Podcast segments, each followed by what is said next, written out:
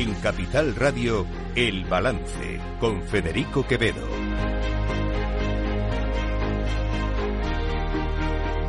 Señoras y señores, buenas noches, bienvenidos este martes 23 de enero de 2024. Son las 8, una hora menos, en las Islas Canarias. Escuchan la sintonía de Capital Radio. Les invito, como cada día, que nos acompañen desde ahora hasta las 10 de la noche aquí en el Balance. Les vamos a contar la actualidad de esta jornada en la que de nuevo, en la que de nuevo, una vez más, hemos podido comprobar cómo el gobierno de Pedro Sánchez se desdecía a sí mismo, donde dijo, digo, dice Diego, y vuelve, y vuelve a traspasar una línea roja que ellos mismos pusieron hace tan solo una semana. Se mantiene el terrorismo como un delito exceptuado de la aplicación de la ley amnistía siempre que suponga una violación grave de derechos humanos tal y como dice la Directiva Europea y tal y como dice el Convenio Europeo de Derechos Humanos y Libertades Fundamentales. Es decir, dijimos que el terrorismo se quedaba fuera de la ley de amnistía y fuera se queda cuando supone violaciones graves de derechos humanos. Y a partir de ahí, como es obvio, como no puede ser de otra manera, pues son los jueces y magistrados de nuestro país quienes aplicarán la ley de amnistía si le digo que la ley lo que hace es una amnistía a todos los comportamientos relacionados con el proceso independentista. No hay nada fuera del proceso independentista que quede amnistiado. Insisto, miente miente Félix Bolaños. No es verdad. La semana pasada, vamos a poner las cosas en su sitio. La semana pasada, Junts presentó una enmienda que no fue admitida por el Partido Socialista, en la cual se incluía o se ampliaba la amnistía para aquellos delitos de terrorismo que ya estuviesen sancionados. Es verdad que ahora mismo, es verdad que ahora mismo, no hay ningún delito de terrorismo en las eh, causas que están abiertas contra, contra Tsunami eh, y contra los CDRs que esté todavía sancionado. Están en proceso, pero no están sancionados. Luego, con la redacción actual de la amnistía, sin necesidad de incluir esa enmienda, ya los 12 eh, procesados por los CDR y los otros 12 procesados por Tsunami Democratic estarían libres con la actual ley de amnistía, incluido el propio Puigdemont. Pero Junts per Catalunya, por si acaso, por si acaso, por si en el trámite de la, de la aprobación de la ley de amnistía, teniendo en cuenta además que el Partido Popular va a hacer todo lo posible por retrasarla en el Senado, pues si en ese trámite la justicia decidiera sancionar, introdujeron esta enmienda, o quisieron introducir esta enmienda. El PSOE dijo que no, porque obviamente un delito de terrorismo que ya esté sancionado no debe de ser amnistiado. Bueno, pues hoy se han comido la enmienda. Hoy sí han incluido esa enmienda de Junts per Cataluña. ¿Por qué? No lo sabemos. O nos lo imaginamos, porque aquí quien manda, manda quien manda, ya lo sabemos. Manda un señor que se llama Carles Puigdemont, que está en Bruselas. Pero lo cierto es que lo han hecho, se lo han tragado. Y la excusa la excusa es que no son delitos de terrorismo graves. El gobierno considera que son graves aquellos que afectan a los derechos humanos. Miren, delitos de terrorismo todos son graves. Todos. Podemos, si, acaso, podemos debatir o podemos discutir sobre qué es delito de terrorismo. Y yo no soy un jurista, yo no me atrevo a decir si son o son o son delitos de terrorismo, pero con la actual legislación lo son que es la misma legislación que consideró delitos de terrorismo los delitos perpetrados con la Cale Borroca. Y consideraron organizaciones terroristas a los que a las organizaciones que estaban detrás de aquella Cale Borroca. Les recuerdo Harrai, Haiku, Segui, etcétera, etcétera. Es decir, como Tsunami Democratic, como los CDR, etcétera, etcétera. Aquello eran delitos de terrorismo, esto también. Pero porque es nuestra legislación. Insisto. Luego podemos abrir el debate sobre si hay que cambiarla o no hay que cambiarla. Me da igual, ese es otro debate. Pero la legislación es la que es en este momento. Y esa legislación dice que son delitos de terrorismo. Y los delitos de terrorismo son graves, sí o sí. Lo diga Bolaños o lo diga el Papa, me da igual. Son delitos de terrorismo. Y Bolaños miente miente descaradamente, se les cae la cara de vergüenza a este gobierno, tragando y admitiendo todo lo que dice Junts per Catalunya. Hasta el punto de llegar a afirmar cosas tan increíbles como las que afirmaba ayer la nueva portavoz del Partido Socialista, Esther Peña. Estamos para ensanchar la democracia y la democracia es más completa si incorporamos aquellos, a aquellos actores que tuvieron, por una u otra circunstancia, que salir en 2017. Por tanto, el Partido Socialista cuando habla de diversidad y cuando habla de pluralidad habla de esta cuestión de la democracia de la generosidad, del que siempre hay una oportunidad para volver a empezar. Y esto parece muy romántico, pero no lo es, es real y esta oportunidad significa mejorar la vida de catalanes y catalanas y destensionar eh, el resto de los territorios también en, en la relación entre nosotros, ¿no? ¿Que tuvieron que irse? ¿Cómo que tuvieron que irse? Pero si salieron corriendo. Pero si huyó escondido en un maletero o en la parte de atrás de un coche, pero ¿cómo que tuvieron que irse? Es que, eh, eh, o sea, esto de haberle comprado el relato al, al, al independentismo ya empieza a ser humillante. Pero ensanchar la democracia, ¿qué significa ensanchar la democracia? ¿Me lo puede explicar alguien? ¿Cómo se ensancha la democracia?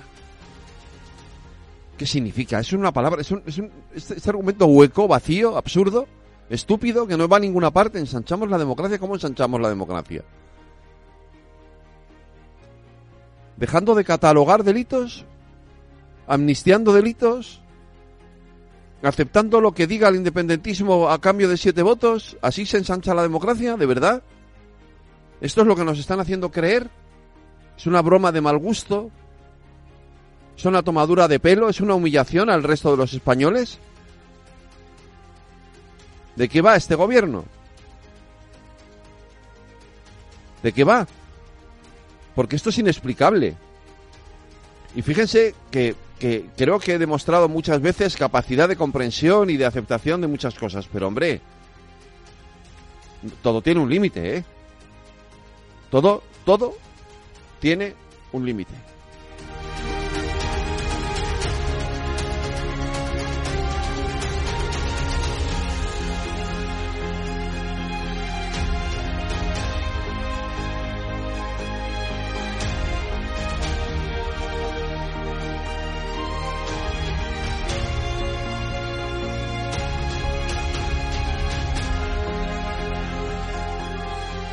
Están escuchando El Balance con Federico Quevedo.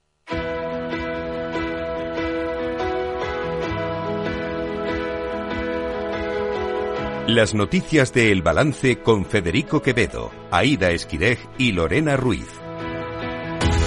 Aida buenas noches. Buenas noches. Lorena Ruiz, buenas noches. Buenas El. PSOE, Aida, cede ante RC y Jun se incluye en la amnistía los delitos de terrorismo del proceso.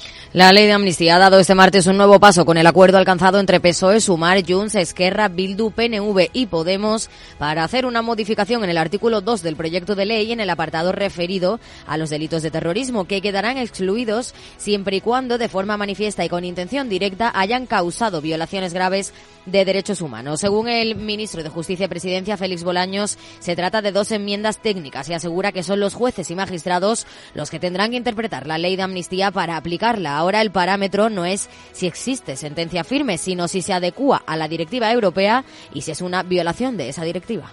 Se mantiene el terrorismo como un delito exceptuado de la aplicación de la ley de amnistía siempre que suponga una violación grave de derechos humanos, tal y como dice la Directiva Europea y tal y como dice el Convenio Europeo de Derechos Humanos y Libertades Fundamentales. Es decir, dijimos que el terrorismo se quedaba fuera de la ley de amnistía y fuera se queda cuando supone violaciones graves de derechos humanos. Y a partir de ahí, como es obvio, como no puede ser de otra manera, pues son los jueces y magistrados de nuestro país quienes aplicarán la ley de amnistía si le digo que la ley lo que hace es una amnistía a todos los comportamientos relacionados con el proceso independentista. No hay nada fuera del proceso independentista que quede amnistiado. En esa comisión de justicia en el Congreso, el diputado de Junts, Josep María Cervera, ha considerado que calificar al proceso de terrorismo es una aberración jurídica y ha asegurado que va a seguir negociando para reforzar la ley y garantizar así la separación de poderes. Tractar l'independentisme català com terrorisme és una aberració jurídica i una politització de la justícia que aquesta llei també ha de revertir. Reforçar aquesta llei d'amnistia és garantir la separació de poders. Nosaltres, el legislatiu, no podem estar submisos al judicial, ni ells a nosaltres. Aquesta és la veritable separació de poders. Por parte de Esquerra, el presidente de la Generalitat, Per Aragonés, ha celebrado que la ley de amnistía queda más blindada, fortalecida y con más rigor jurídico tras ese acuerdo sobre las enmiendas al que han llegado Esquerra y Junts con el PSOE. Es un acuerdo positivo que celebramos, que permite fortalecer el proyecto de ley y, sobre todo, garantizar su aplicación e implementación, teniendo en cuenta que habrá enemigos muy poderosos que intentarán retardar, manipular, adulterar el espíritu y aplicación de la propia ley de amnistía. Por lo tanto, celebramos el acuerdo, celebramos que la amnistía que nos decían que era imposible hace tan solo diez meses, hoy es una realidad aprobada con una mayoría en el Congreso de los Diputados. Por lo tanto, vamos a hacer realidad muchas otras cosas que ahora nos dicen que son imposibles. El PSOE y los independentistas han pactado una segunda enmienda, también con el apoyo de Sumar y Podemos, que pretende garantizar que las medidas cautelares y las órdenes de detención, como la que tiene vigente Carles Puigdemont en España, se levantarán en cuanto entre en vigor la ley de amnistía, aunque los jueces que tengan que aplicarla planteen objeciones ante el Tribunal Constitucional o la Justicia Europea. Desde la oposición, el portavoz del Grupo Parlamentario Popular, Miguel Tellado, ha calificado la ley como un inmenso error histórico y pide al PSOE que suspenda la tramitación de la ley. Tellado ha acusado a los socialistas de humillarse a sí mismos y a la democracia tras su nueva cesión a Junts y destaca que los socialistas están aceptando ahora algo que hace tan solo cuatro días establecieron como una línea roja infranqueable. Un gobierno que ampara terroristas y que al mismo tiempo ataca a los jueces no tiene cabida en una democracia moderna como la nuestra el gobierno se ha convertido en un auténtico problema y por eso le exigimos al Partido Socialista que suspenda la tramitación de esta proposición de ley, porque esto es un error histórico que nuestra democracia no se puede permitir. Ya está bien, es evidente que el Partido Socialista ha perdido la poca dignidad que le quedaba y hay que decirle que ya está bien. Creemos que lo que está haciendo el Partido Socialista es humillarse a, sí mismo, pero humillar también a nuestra democracia y a eso, desde luego, no tienen ningún derecho. El dictamen de la norma ha sido aprobado por 20 votos a favor y 17 en contra, por lo que ahora pasará al Pleno del Congreso, donde se celebrará el último debate antes de enviarla al Senado. El gobierno de Cataluña descarta elecciones anticipadas y remodela su núcleo duro, dando más poder a Laura Vilagrá. El presidente de la Generalitat, Pere Aragonés, ha remodelado y reforzado su gobierno y lo ha hecho dando más poder a la consejera de presidencia, Laura Vilagrá, que ahora es la nueva vicepresidenta del Ejecutivo, mientras que el que era su jefe de gabinete, Sergi Sabria, es ahora el nuevo viceconsejero de estrategia. Aragonés ha querido dejar claro que no se tratan de cambios cosméticos, sino que vienen con el objetivo de reforzar el gobierno catalán para culminar este último año de legislatura. He decidido reforzar los que son los ámbitos del gobierno que van a ejercer un papel fundamental en este ámbito. Y por tanto, mi decisión es nombrar a la consejera Laura Vilagrá vicepresidenta del gobierno, asumiendo un rol que podemos decir que en buena parte ya estaba ejecutando. Y también nombro al actual director de la Oficina de Estrategias y Comunicación de la Presidencia del Gobierno, Sergi Sabriá, como viceconsejero de Estrategia y Comunicación del Gobierno, vinculado al Departamento de la Presidencia. Nomenar-lo viceconseller d'Estratègia i Comunicació del Govern vinculat en el Departament de la Presidencia. Aragonés ha querido zanjar cualquier especulación sobre un posible adelanto electoral afirmando que las elecciones serán cuando toquen, es decir, en febrero de 2025 y que por tanto la legislatura se culminará. Grande Marlasca contradice al Tribunal Supremo y defiende que las devoluciones de menores desde Ceuta a Marruecos fueron legales, Lorena. El ministro del Interior ha asegurado que las autoridades actuaron en 2021 preservando el interés superior del menor cuando devolvieron a los migrantes a Marruecos desde Ceuta. De esta forma contradice al fallo del Tribunal Supremo que ayer mismo declaró ilegal este procedimiento, a pesar, dice, de respetar esta resolución. En primer lugar, el respeto, como siempre ha manifestado el Gobierno, a todas las eh, resoluciones judiciales, lo que es propio y es preciso en un Estado de Derecho. En segundo lugar, el convencimiento de que las autoridades competentes en la materia actuaron en todo momento con el convencimiento pleno de ajustarse al ordenamiento jurídico y siempre bajo el principio del interés superior del menor. Marlaska ha aprovechado la Comisión de Interior del Congreso para instar al Partido Popular y a Vox a ser honestos y responsables con la ciudadanía y no volver a correlacionar la inmigración con la delincuencia. Asegura que esta es una vinculación completamente falsa que crea alarma social, miedo y odio, algo que dice no va a tolerar. No voy a aceptar, admitir por parte de ningún grupo político, principalmente de la extrema derecha, que se identifique inmigración con delincuencia, que se identifique aumento de la inmigración irregular con aumento de la delincuencia, porque eso es absolutamente falso y no se corresponde con los datos objetivos ha señalado que la llegada de inmigrantes aumentó en 2023 un 82% respecto al año anterior, incrementando en Canarias un 59%. No obstante, ha sostenido que este alza de las llegadas no produce un efecto llamada, sino que es consecuencia de razones estructurales. La portavoz de Interior del Partido Popular, Ana Vázquez, ha calificado la política migratoria de caótica y ha asegurado que Marlaska no está legitimado para seguir al frente del Ministerio ahora que el Tribunal Supremo le ha quitado la razón. Ha cargado también sobre sobre las cesiones de las competencias en materia de inmigración a Cataluña. Por cierto, quiero que me clarifique aquí, sea claro, ¿van a transferir las competencias de inmigración a Cataluña? Sí, no. Saben que los inmigrantes no los quieren, no los quieren. Ellos lo que quieren es las fronteras, el espacio, el control y echar a la policía. A ellos esto de la inclusión que ustedes hablan para engañarnos no les interesa nada, eso ya lo tenían, señor Marlasca. El Consejo de Ministros ha aprobado nuevas medidas en materia de derechos sociales, justicia y economía. El Gobierno ha autorizado hoy el trámite urgente de la Autoridad de Defensa del Cliente Financiero. Después, el titular de Economía, Carlos Cuerpo, ha empezado una serie de reuniones con la banca, encuentros que serán por separado. Además, el Ejecutivo ha impulsado, la a propuesta del Ministerio de Derechos Sociales, un nuevo modelo de tarjetas monedero para familias con hijos en situación de pobreza severa que sustituye a las cestas de alimentos. Con este nuevo sistema, el Gobierno prevé llegar a partir del próximo mes de abril a unas 70.000 familias y a más de 100.000 personas. Así lo ha anunciado el ministro de Derechos Sociales, Pablo Bustinduy. Hoy, desde el Consejo de Ministros, impulsamos un cambio de modelo por el que se va a facilitar a las familias vulnerables unas tarjetas monedero o vales canjeables por productos de alimentación y otros productos de primera necesidad, como los productos de higiene, em, en lo que será un modelo menos estigmatizante para las familias que podrán comprar estos productos directamente en el supermercado que va a aumentar las cuantías que estas familias recibirán directamente, unas cuantías que, irán entre los 130 y los 220 euros al mes, dependiendo del número de miembros de la unidad familiar. Se trata de una concesión directa de una subvención a Cruz Roja para poner en marcha este programa que se implantará en todo el país. Y en materia de justicia, el Consejo de Ministros ha aprobado hoy el proyecto de ley del derecho a la defensa que quedó interrumpido por el anticipo electoral. Félix Bolaños, ministro de la Presidencia y Justicia porque es una ley garantista que desarrolla un derecho fundamental y que está centrado en los ciudadanos en la línea que desde justicia estamos estableciendo para hacer una justicia más cercana, más ágil, más moderna y más garantista. Bolaños ha explicado en la rueda de prensa que la norma detalla el derecho a la defensa, incluyendo, entre otros puntos, el derecho a un proceso sin dilaciones indebidas, tener audiencia en los procedimientos, la inviolabilidad de las resoluciones judiciales y el derecho a la indemnidad.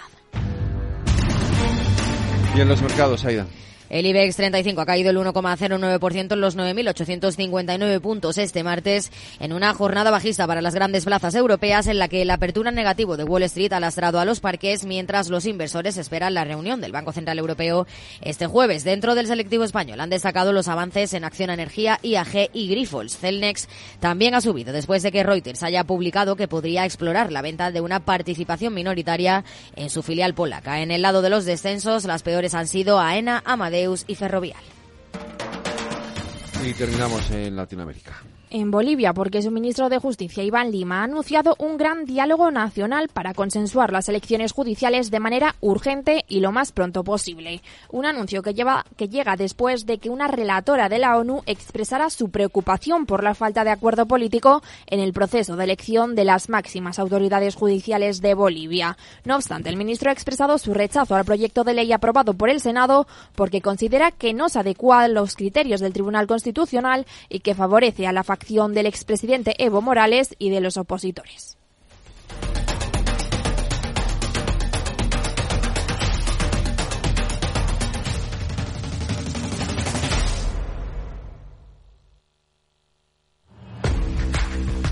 Oye, pensando cómo ahorrar en momentos como este, con los precios por las nubes, y todavía no conoces XTB, una nueva forma de invertir pensada para todos. Desde solo 5 euros y cero comisiones hasta 100.000 euros al mes para invertir en acciones y ETFs. Con XTB tu dinero está depositado en bancos españoles y tu broker es uno de los más respetados del mundo, regulado por la CNMV y los principales organismos internacionales. Y con oficina propia en Madrid desde el año 2008. Entra en xtb.com. Recuerda, xtb.com. A partir de 100.000 euros al mes, la comisión es del 0,2%, mínimo 10 euros. Invertir implica riesgos.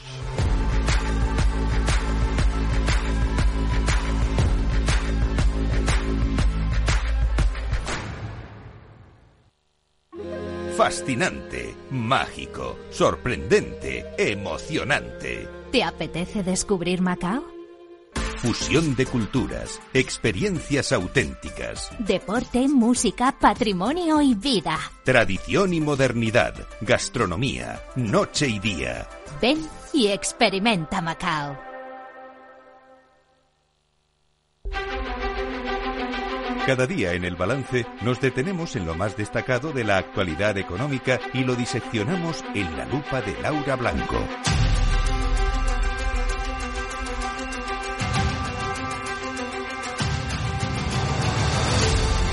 Laura Blanco, buenas noches. Buenas noches, Federico.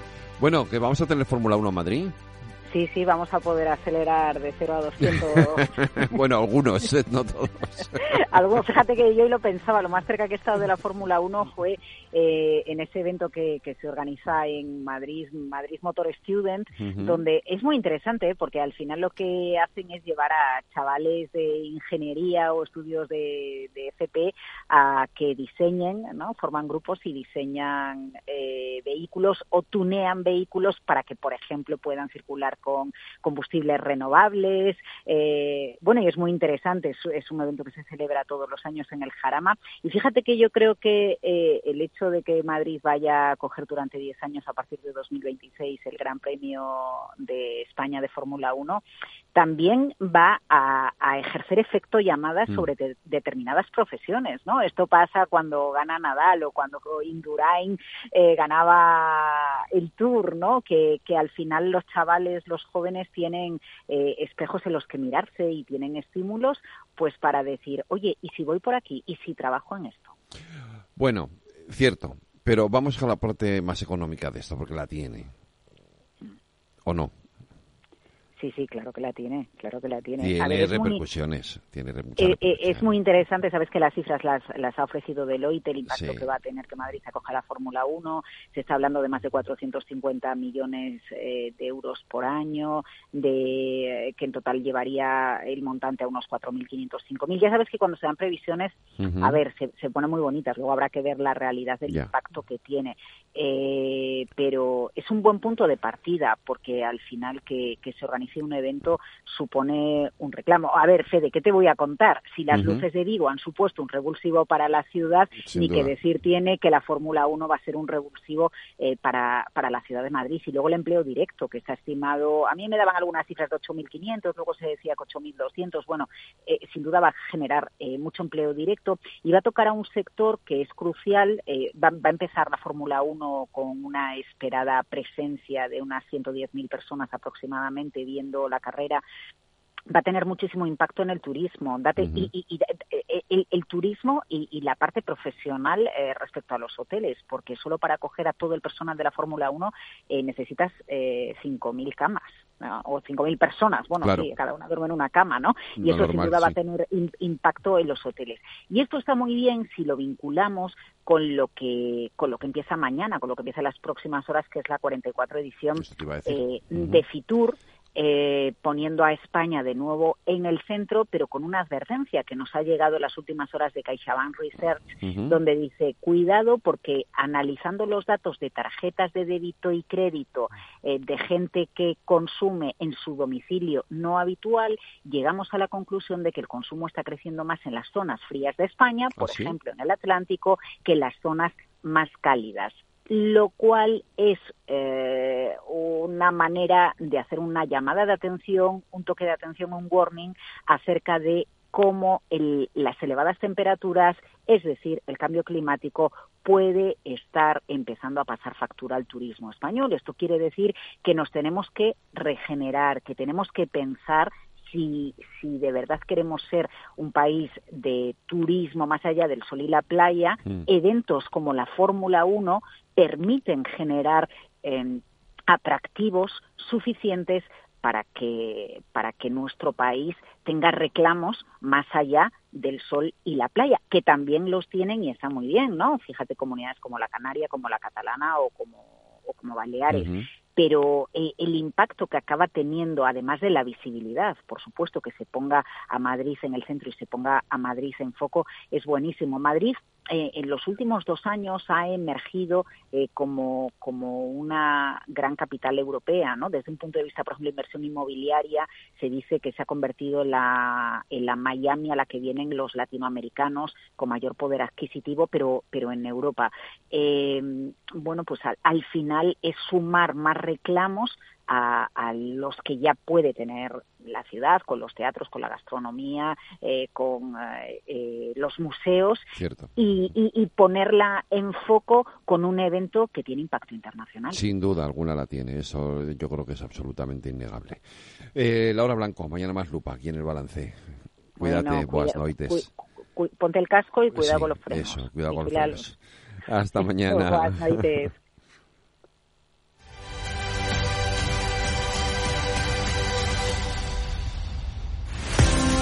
Empresas tecnológicas, escuelas de negocios, sindicatos, organizaciones empresariales, empresarios, formadores y figuras relevantes de las administraciones públicas comparten tertulia todos los miércoles a las 3 de la tarde en Cibercotizante, un programa dirigido por José Joaquín Flechoso.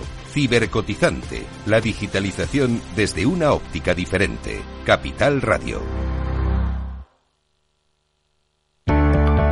Capital Radio.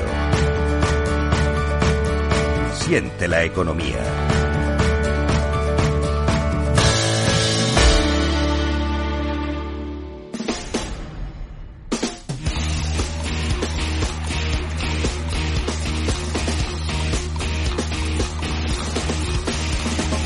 El balance de los deportes con Paco Lloret. Paco Lloret, buenas noches. Hola Federico, ¿qué tal? Saludos, muy buenas. Déjame que salude a Lorena Ruiz, buenas noches, Buenas porque noches. tiene algo que contarnos. Ma- 2026 es la- eh, el año en el que Madrid va a estrenar su carrera Fórmula 1.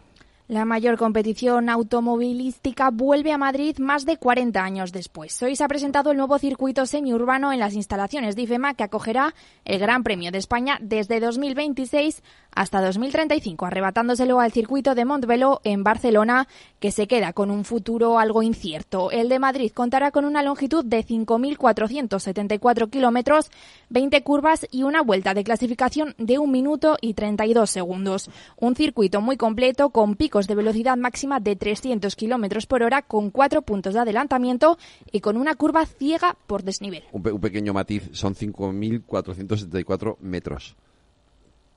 Claro, eso es cierto. si fuera kilómetros no habría sitio en Madrid para hacer un circuito de ese tamaño. Razón, Eh, pero dicho, hecho este matiz, Paco, pedazo de anuncio, ¿no? El de hoy.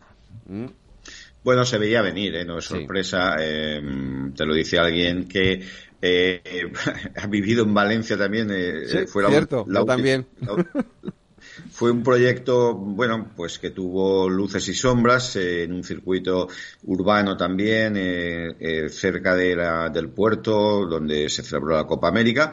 Bueno, Madrid toma el relevo, evidentemente, mm, desde hace tiempo se veía que las administraciones autonómicas y locales apostaban por esta, por esta idea y, bueno, al final lo han conseguido. Entiendo que hay y una dura competencia, además, con, con el circuito de Cataluña de Sí. Montmeló y entiendo, bueno, pues que ahí también hay una pugna que va más allá del deporte, como suele suceder casi siempre. Bueno, vamos con la jornada de fútbol porque ayer terminaba la jornada de liga con esa victoria, eh, con esa victoria del Atlético frente al Granada y hoy tenemos jornada de copa de a las nueve y media, Sí. si no me equivoco, juegan el Celta de la Real Sociedad, ¿no?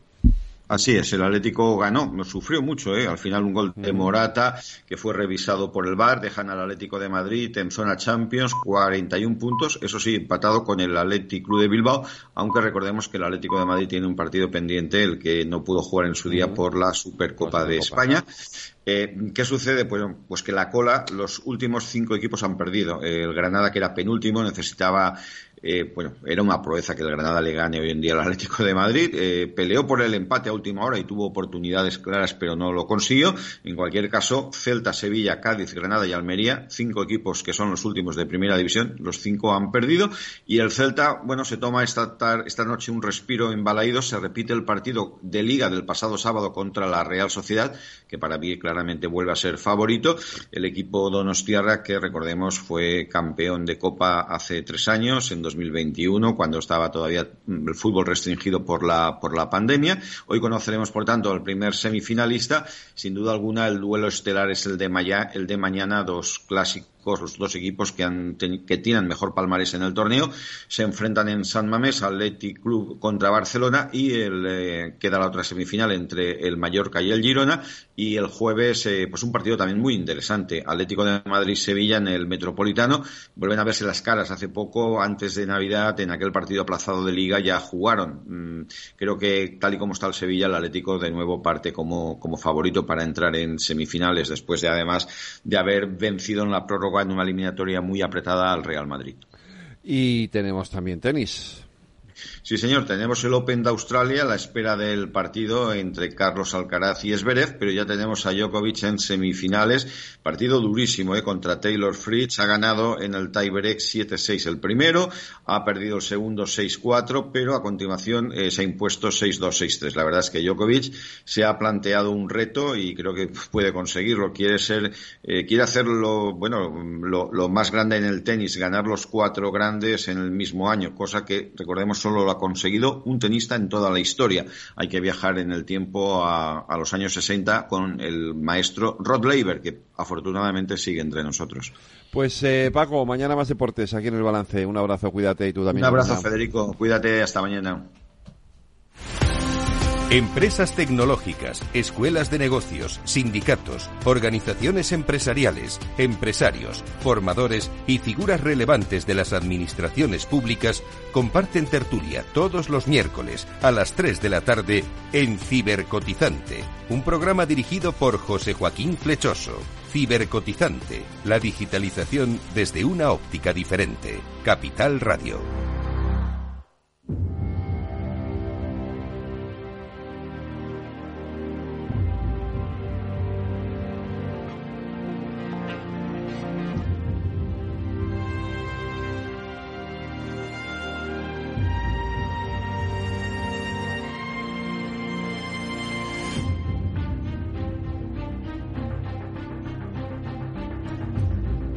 Transforma España.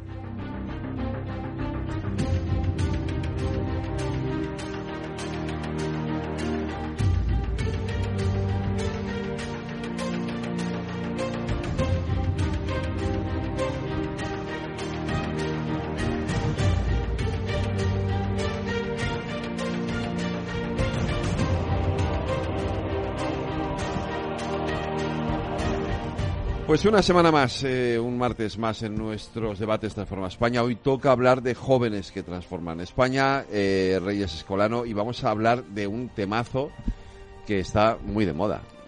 Pero vamos, es que eh, creo que todo pasa por la inteligencia artificial, ¿no? Todo, todo, Primero por la educación, pero luego por la inteligencia. Y luego por la inteligencia artificial. Sí, bueno, pues hoy nos acompañan aquí en, en, nuestros debates Transforma España tres jóvenes de Nova Talent que ya sabéis que son los que nos proporcionan eh, jóvenes para hablar de cada tema cada semana. Y entonces vienen con nosotros Alberto Gascón, que es ingeniero industrial de, y máster también en la misma escuela en ICAI, y cofundador y CTO en Friday Systems de inteligencia artificial para robots industriales en temas de logística. Y también es profesor adjunto a tiempo parcial en la Universidad Pontificia de Comillas. Beñat Galdós, que es eh, grado en ingeniería informática y en ADE en la Universidad de Deusto y de la que también ha sido profesor profesor asociado y, eh, y, ha hecho un intercambio además en, en Santa Clara, eh, muy cerquita, o sea, en Silicon Valley, vamos, ahí cerquita de donde está el cogollo de la inteligencia artificial. Y fundador de Galde, que es una empresa especializada en generar soluciones para eh, que la explotación de datos ayude a las organizaciones a tomar decisiones. Especialmente a las pymes, ¿no? Y Luis Navarro, que es ingeniero de inteligencia artificial generativa en IBM. También es ingeniero industrial y máster en ingeniería industrial por ICAI y ha sido eh, cofundador en su etapa universitaria eh, y director de Aerofrenos, que también nos podrá contar luego un poquito qué fue aquello. Y ellos vienen a hablarnos de la inteligencia artificial y, y pero eh, cómo mantenerse actualizado y el futuro de los trabajos. O sea, es, es, un tema un poco concreto dentro de la inteligencia artificial, pero bueno, yo creo que tocaremos todo y, nada, así que empezamos el programa. Pues eh, Luis, buenas noches. Alberto, buenas noches. Beñat, buenas noches. Yo empezaría por preguntaros a cada uno de vosotros, que, o sea, que me contéis un poco qué es lo que hacéis exactamente, Luis. Perfecto, pues nada, por mi parte, en, IBM lo que hacemos es ayudamos a las empresas a adoptar todas estas tecnologías existentes, tanto las más punteras como podría ser la inteligencia artificial, como las que ya llevamos trabajando muchos años. ¿no? En mi caso en concreto, pues digamos que llega un cliente y lo que hacemos es idear con él qué casos de uso le podemos dar a la inteligencia artificial para solucionar problemas de su negocio y con esto trabajamos con él una posible solución con el objetivo pues de, eso, de establecer un vínculo con él y, que utilice nuestros productos. Alberto. ¿Qué tal? Buenas noches. Buenas noches. Pues Friday Systems es una, lo que yo me dedico es una empresa que hemos fundado hace muy poquito y precisamente hacemos mucha inteligencia artificial. Automatizamos procesos que se hacen actualmente a, mano, manuales, eh, con robots industriales. Em, en entornos que son suficientemente cambiantes como para que los robots industriales clásicos no pudieran hacerlo hasta ahora y que con inteligencia artificial podamos efectivamente enfrentarnos a esos entornos cambiantes y hacer que los robots hagan esas tareas. ¿Y como por ejemplo? Ahora mismo nuestro primer caso de, uso es eh, poner cajas en pales, hacer paletizado. Ah. Cuando las cajas son todas iguales, eso ya está solucionado hace muchos años, pero cuando las cajas son diferentes, como en un centro logístico, em, pues realmente es como montar un Tetris en tres dimensiones, que va montando el operario allí a mano, ¿no? Como haces tú con el metro del coche, y eso es algo que es relativamente complejo y que hasta ahora no se podía hacer eh, y que con inteligencia artificial efectivamente estamos solucionando. ¿Y tú, Beñat? Pues nosotros en Galde llevamos desde el año 2020 y al final del día Galde surge de la idea de que la pyme como tal pues requiere apoyo en el uso de los datos pero no es capaz de llegar a soluciones tan grandes como las grandes empresas, ¿no? Entonces, al final, ¿qué ocurre? Que muchas veces nos vienen pymes que dicen, queremos hacer inteligencia artificial. Ya, pero ¿tenéis datos ordenados? ¿Tenéis un RP, un sistema de gestión de clientes? ¿Tenéis todo eso ordenado? No. Vamos a empezar por ahí. A partir de ahí se empieza a hacer lo que se llama inteligencia de negocio, es decir, empezar a sacar estadísticas y, bueno, conclusiones relevantes para que sepan optimizar sus negocios. Y ya entonces empezaremos a hablar de inteligencia artificial. Entonces digamos que les acompañamos ese proceso de la creación del dato que sea fiable, porque nos hemos encontrado muchas empresas que no confían en sus sistemas ni los datos que les reportan directamente para a partir de ahí poco a poco ir creando una historia coherente que luego les permita, pues, bueno, automatizar procesos, que luego les permita hacer optimizaciones de negocio de diferente índole.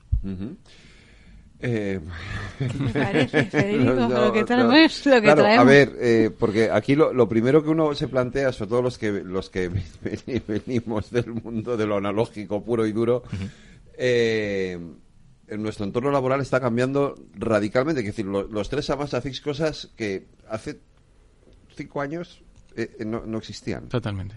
¿No? Bueno, en, Digo cinco años, puedo decir a lo mejor dos, casi. No, bueno, en nuestro caso diríamos que es más tiempo y sobre todo porque muchas veces... Bueno, diez, se vale. Sí, pero, no, pero, que se pero quiero, quiero matizar porque se confundía con la profesión del actuario. Sí. Que el actuario al final del día hace mucho análisis econométrico. Mucha de la inteligencia artificial parte de la estadística. Eso no hay que olvidarlo. Eso es verdad, cierto. Y no olvidemos tampoco que el nacimiento de la inteligencia artificial es de los años 50. O sea, no... Lo que mm. pasa es que la evolución ha sido muy rápida, sobre todo desde 2010, que es cuando aparece el concepto de deep learning, que es cuando realmente empieza ese boom y ahora con ChatGPT, que es cuando aparece el Claro, pero eh, digamos que eh, si, si, yo lo entiendo bien, ¿vale? Es decir, eh, es verdad que la inteligencia artificial lleva más tiempo entre nosotros, es decir, esto, esto ya era inteligencia artificial, ¿no? entiendo. digo esto cuando los oyentes no me ven, me refiero al teléfono móvil, ¿no? Ya era inteligencia artificial cuando, cuando sobre todo cuando empiezas a, introducir eh, aplicaciones o un Siri que te dice por dónde tienes que ir, etcétera, etcétera. Pero no veíamos ese, ese perfil laboral, quiero decir. Eh, no, no, veíamos todavía, eh, hace unos años no veíamos cómo nos podía afectar, ¿no? Cómo eso iba, iba a cambiar nuestras vidas también en el aspecto laboral, que es a lo que me refiero. Es decir, hacéis cosas que hace unos años eran impensables. Es a lo que voy, ¿no? Eso es. ¿Mm? ¿Y esto cómo nos va a afectar en el futuro?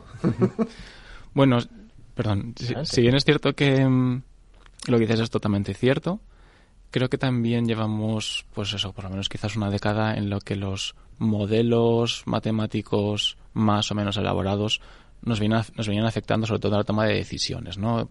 Proyectos de transformación digital, como venimos viniendo en España en los últimos años, pues gran parte también se apoyaban en modelos estadísticos que tomaban decisiones un poco mejores, pero que eran modelos efectivamente que trabajaban con datos como numéricos.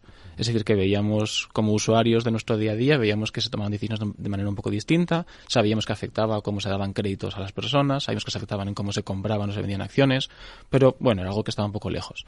Y ahora efectivamente con el nacimiento de, sobre todo de ChatGPT, de esta inteligencia artificial generativa, es cuando ya el usuario de a pie de repente tiene una herramienta que utiliza inteligencia artificial claramente en el día a día la puede utilizar y ve pues cuando acierta, cuando se equivoca, cuando le es útil, cuando no, ¿no? Y realmente creo que ese ha sido el momento en el que la sociedad ha dicho, vaya, tenemos aquí algo que no nos esperábamos.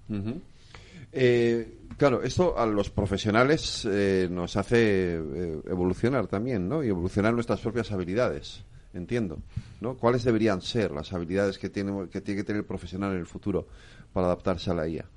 Em, yo creo que sobre todo tema de soft skills, ¿no? Eh, digamos que el, el, hecho de poder adaptarnos rápidamente al entorno cambiante es, yo creo, la principal habilidad que tenemos que tener. Vemos cómo van apareciendo herramientas nuevas casi cada día y tenemos que ser capaces de subirnos a la ola y aprender y, y de ser flexibles en cuanto a, a la forma de trabajo. Sí, y complementando este punto, tener este pensamiento crítico, ¿no? Al final del día, el foro de Davos ya desde hace unos años va indicando que una de las habilidades primordiales va a ser el pensamiento crítico, precisamente, ¿no? Que luego, bueno, ya con ChatGPT luego ya veremos en el ámbito educativo cómo se puede trabajar, ¿no? Que eso para, para otro debate.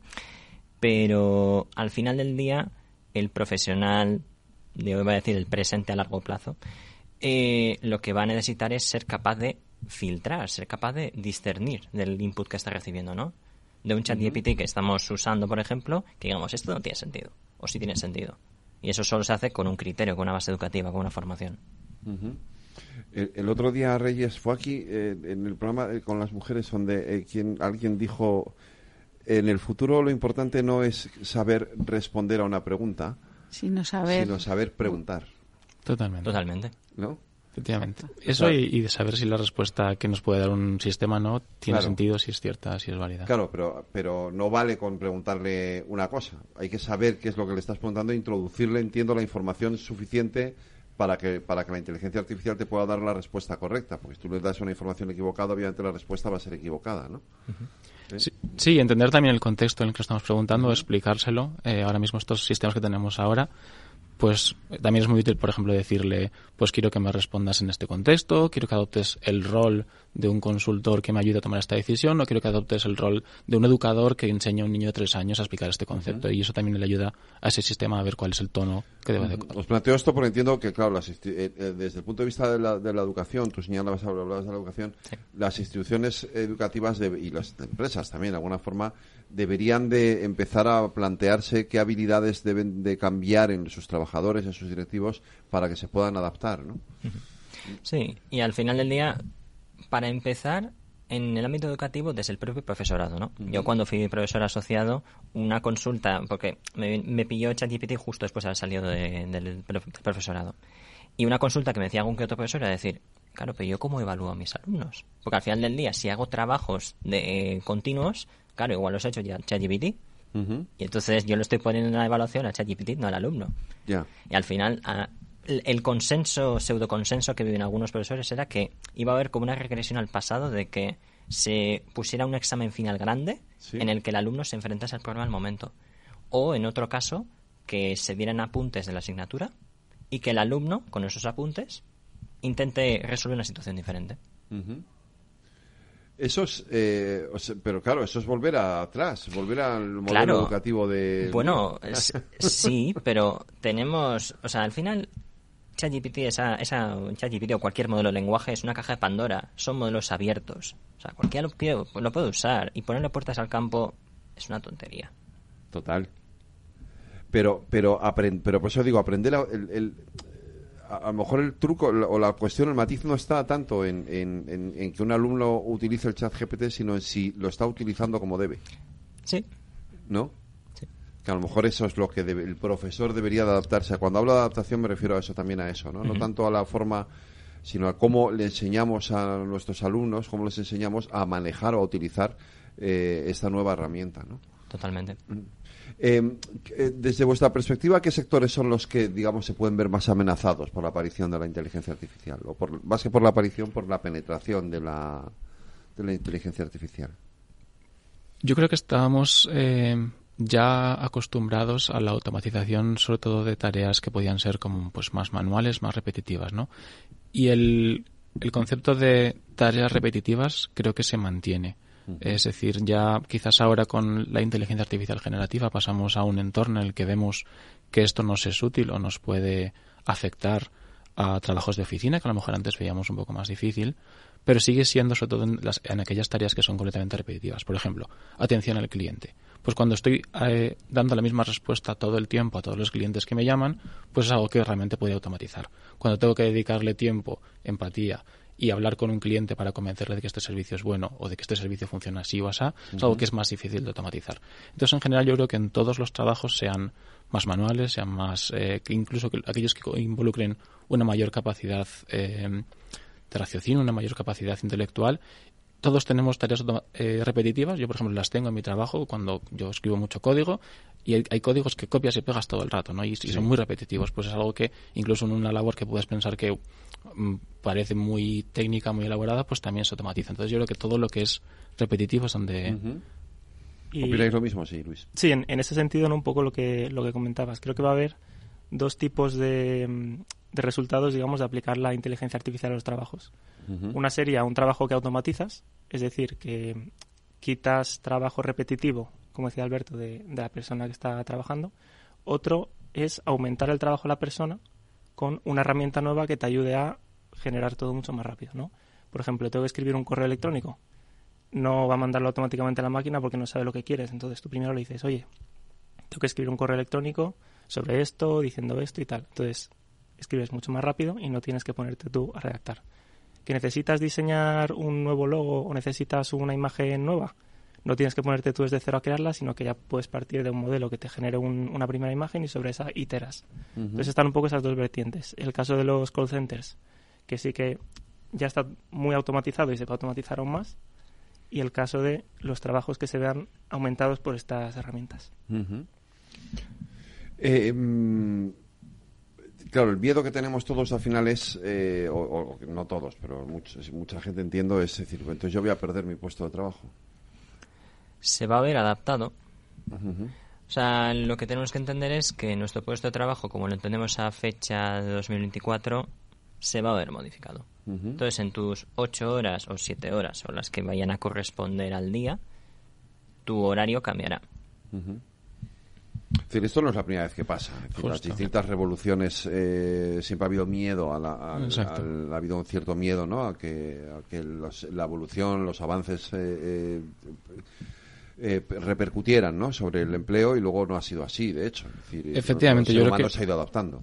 Exacto, quizás es lo que podemos esperar. ¿no? Yo creo que estamos lo, dirán los libros de historia, pero que estamos en un momento de estos en los que quizás luego se recuerde. Creo que es un momento relativamente crítico e importante. Es una nueva tecnología que, se está desarrollando ahora y que seguro, seguro va a tener un impacto grande en la productividad y en la capacidad también pues creativa y de razonamiento. Eh, un aumento de la productividad significa que haces más con lo mismo, ¿no? Eh, y, bueno, y también haces lo mismo con menos. Es decir, luego veremos efectivamente en qué se convierte esto, que como todo como hemos visto en lo largo de la historia, siempre acaba ocurriendo pues que se crean nuevos puestos de trabajo, que la sociedad evoluciona, pero creo que estamos efectivamente en un momento de esos. Eh, luego están los que dicen, no, la inteligencia artificial lo que va a permitir es mejorar nuestra, nuestra calidad de trabajo y nuestra calidad de vida. Ahí viene un poco, ¿no? El, la diferencia ¿no? entre qué va Sí. a hacer, aumentar algunos trabajos y, automatizar otros. ¿no? Hay trabajos en los que se necesitará menos gente porque tardes menos en, hacer eso y otros trabajos como la investigación en los que te aporta un punto de vista súper interesante a la inteligencia artificial y es una herramienta nueva de descubrir pues nuevos fármacos, eh, descubrir más cosas sobre el cerebro. ¿no? ¿Hasta qué punto está desarrollada? Quiero decir, em, em, por- yo tampoco soy un experto en esto, o sea, no- entonces, pero siempre digo, no, está todavía en una fase en la que le falta información, eh, no, eh, y, pero cuando esté totalmente desarrollada será in- increíble, ¿no? Estamos en ese momento todavía, no está del todo... Mm, A ver, lo que pasa es que no es lo mismo una inteligencia artificial general Ujú. que nos valga para todo Sí. que muchas pequeñas IAs especializadas. Entonces, claro, ¿qué pasa? Al final del día, cuando describimos un problema, lo podemos dividir en muchas pequeñas cosas, ¿no? Y lo que sí podemos intentar es atacar cada esas cositas una a una y tener mini herramientas especialistas, mini inteligencias eh, artificiales especialistas para ello. Que nunca tendrán una conciencia, pero sí van a dar una respuesta lo suficientemente buena como para que nos valga. Entonces, eh, ¿en qué punto estamos? Pues estamos, como mencionaban antes, en un punto en el que ya no se tratan solo números, se trata de lenguaje, se tratan imágenes, entonces hay mucha más variedad de contenido que se puede trabajar y que se puede emplear y se puede emplear de una manera muy accesible. Al final ChatGPT lo que nos ha facilitado es que al usuario de a pie, con una calculadora que no, sin que tenga un doctorado, entienda qué está haciendo. Entonces, estamos en un punto en el que podemos conseguir mucha cosa, mu- mucho contenido. La calidad creo que va a ser un premium que lo va a dar las personas. ¿En qué sectores creéis que va a ser, eh, o sea, que va, que va a tener un, un impacto eh, mayor, un impacto mayor? Porque luego yo entiendo que hay cosas que, donde, bueno, pues al final todos hemos hecho la prueba esta de escribir una novela o de, esto es más, ¿no? Pero, Sí. pero luego entiendo que hay áreas del conocimiento en los que eh, la inteligencia artificial sí puede tener un, una- verdaderamente un desarrollo espectacular, ¿no? Sí, y yo creo que también enlaza con tu pregunta anterior. La, la realidad es que, que lo que tenemos ahora, pues, es algo relativamente pequeño, algo relativamente inmaduro, como comentábamos. Y, y la realidad es que, y, y lo comentan los grandes expertos de este tema cuando salen en, en foros internacionales como Davos, como conferencias, en- como entrevistas en la televisión, la realidad es que no sabemos exactamente ni qué vamos a conseguir ni dentro de cuánto. Eh, puede que en algunos temas la inteligencia artificial a la que lleguemos pues sea inferior a la de los humanos, como es ahora. En algunos temas puede que sea un poco superior. eh, y no sabemos si va a ser en 5 en 10 años. Entonces, preguntas como exactamente dónde nos va a afectar es extremadamente complicado de predecirlo, ¿no? O de estimarlo. Eh, creo que nos va a afectar a todos, en todos los sectores, seguro. Creo que lo que sabemos o lo que creemos que se va a mantener seguro es que lo que decíamos, todo aquello que involucre una capacidad de creatividad, porque la creatividad al final, por mucho que veamos que parece que, el que la inteligencia artificial crea algo desde cero, ¿no? Sigue siendo algo que realmente ya ha cogido un poco de aquí, un poco de allá y eso lo junta. Pero, por ejemplo, el arte, decimos que el arte es realmente un proceso creativo de algo que no existía antes y que realmente estamos aportando algo que es completamente diferente, ¿no? Es algo que es muy difícil que la inteligencia artificial realmente haga. Entonces, una mayor creatividad, todo lo que sea una, una capacidad de razonamiento, de mayor abstracción, de entender realmente qué es lo que quiero conseguir, eso es algo que la inteligencia artificial no va a llegar probablemente o donde nosotros como humanos vamos a tener que aportarles. Ujú. Ahora, ¿qué sector? Pues te dirías que realmente todos van a ser afectados. Medicina, por ejemplo, tú decías, Medicina. ¿no? Eh, la, la medicina, las- los medicamentos, es decir, la investigación, el, el- el- to- ahí, ahí seguramente, o sea, todo lo que todo, todo lo que sea, efectivamente no sea creativo, pero que sea eh, más científico, ahí es donde entiendo yo que la inteligencia artificial tiene un campo un, eh, absolutamente espectacular, ¿no? Tenemos el, tenemos el desarrollo de, de- de modelos que, que predicen o que estiman eh, cuáles van a ser los mejores tratamientos médicos eh, y que hemos pasado de, de búsqueda de tratamientos a, generación de tratamientos. ¿no? Y, por ejemplo, hablaba el, el CEO de Pfizer, decía, hemos conseguido la vacuna del COVID en tan pocos meses, cosa que antes era realmente impensable, debido a que gracias a estos modelos, en vez de probar la cómo de útiles son 300 millones de, de, de- de moléculas, Sí. estamos probando 600. Ujú. Eh, 600 en total, no 600 millones. ¿no? Entonces, claro, pues realmente el aumento es exponencial. Eh, ¿qué, qué riesgos hay de que todo este proceso afecte, eh, digamos, a, la- a lo que se llaman las desigualdades sociales, las brechas, etcétera? Si es que lo existe, o al contrario, a lo mejor lo que hace es, eh, es, eh, disminuirlos, no lo sé. Hombre, yo creo que el riesgo sí es real. Eh, realmente los trabajos más fáciles de automatizar son aquellos que son por naturaleza más sencillos o más repetitivos, ¿no? Que también suelen ser aquellos trabajos que están peor retribuidos o que tienen una mayor rotación de, personal. Si tú reemplazas, entre comillas, o reduces mucho el número de personas que necesitas en ese tipo de trabajos, al final lo que estás forzando, entre comillas, es que la gente necesite un, un nivel mm, de estudios superior desde ya mismo para poder acceder a un puesto de trabajo, ¿no? Entonces, digamos que afecta a parte de la sociedad más que a otra, en cierto modo. O sea, siempre a los sectores más, digamos, menos eh, favorecidos o los más académicamente preparados. Sí, menos eso, es menos académicamente preparados, sí. Sí, porque al final del día como decirlo, la inteligencia artificial es una herramienta. Entonces, como herramienta puede amplificar efectos positivos o negativos, ¿no? Entonces, claro, aquí qué sucede? Que quien es capaz de trabajar con ella, desarrollarla, elaborarla, ingenieros en esta línea, por ejemplo, bueno, pues tienen ese trabajo y tienen esa capacidad de adaptarse al cambio porque lo estamos viviendo, ¿no? En primera persona. Pero otras personas que simplemente no lo entienden o que no son capaces de llegar a entender sus implicaciones, pues van a tener que formarse de una manera relativamente rápida. Y dime, dime.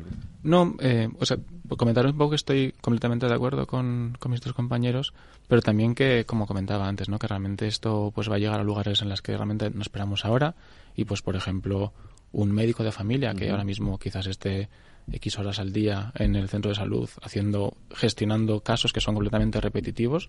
Es un médico de familia que se ha, formado durante muchos años, tiene una formación y que realmente podría hacerse también, pues, eh, ayudado o sustituido, según como lo quieras mirar, ¿no? Yo creo que nos va a afectar a todos. Em, y yo creo que también por eso es importante, estos cambios cada vez son más rápidos y por lo menos yo lo veo en mi carrera profesional y yo creo que es bueno para toda la sociedad que, que pasemos un poco de un cambio de concepto hacia la formación continua. Creo que en cualquier momento pues tenemos que aprender nuevas habilidades. Eso ya era importante siempre, pero creo que cada vez lo es más.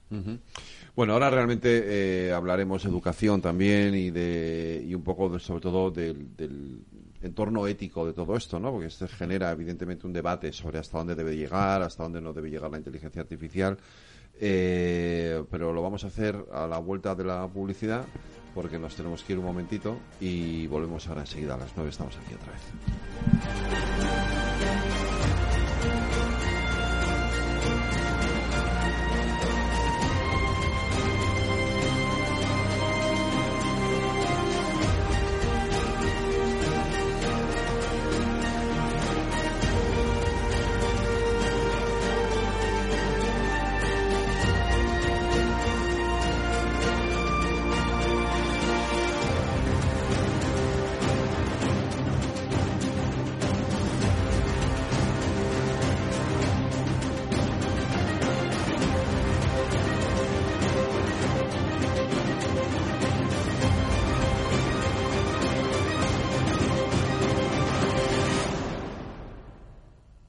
¿Quieres cobrar por operar con tu dinero?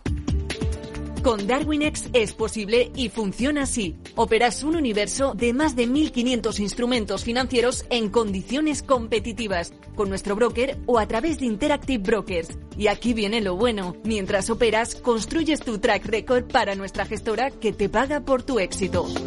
Llevamos más de 10 años impulsando el talento. Hemos atraído más de 95 millones de dólares de capital inversor y pagamos a nuestros mejores traders cientos de miles de euros al año en comisiones de éxito.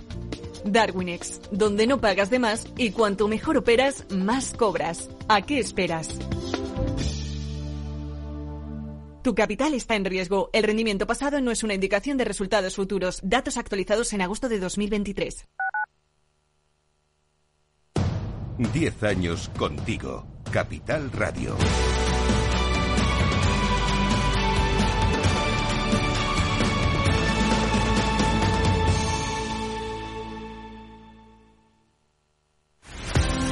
Empresas tecnológicas, escuelas de negocios, sindicatos, organizaciones empresariales, empresarios, formadores y figuras relevantes de las administraciones públicas comparten tertulia todos los miércoles a las 3 de la tarde en Cibercotizante, un programa dirigido por José Joaquín Flechoso.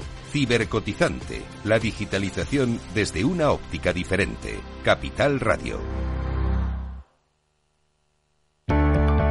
Capital Radio. Siente la economía.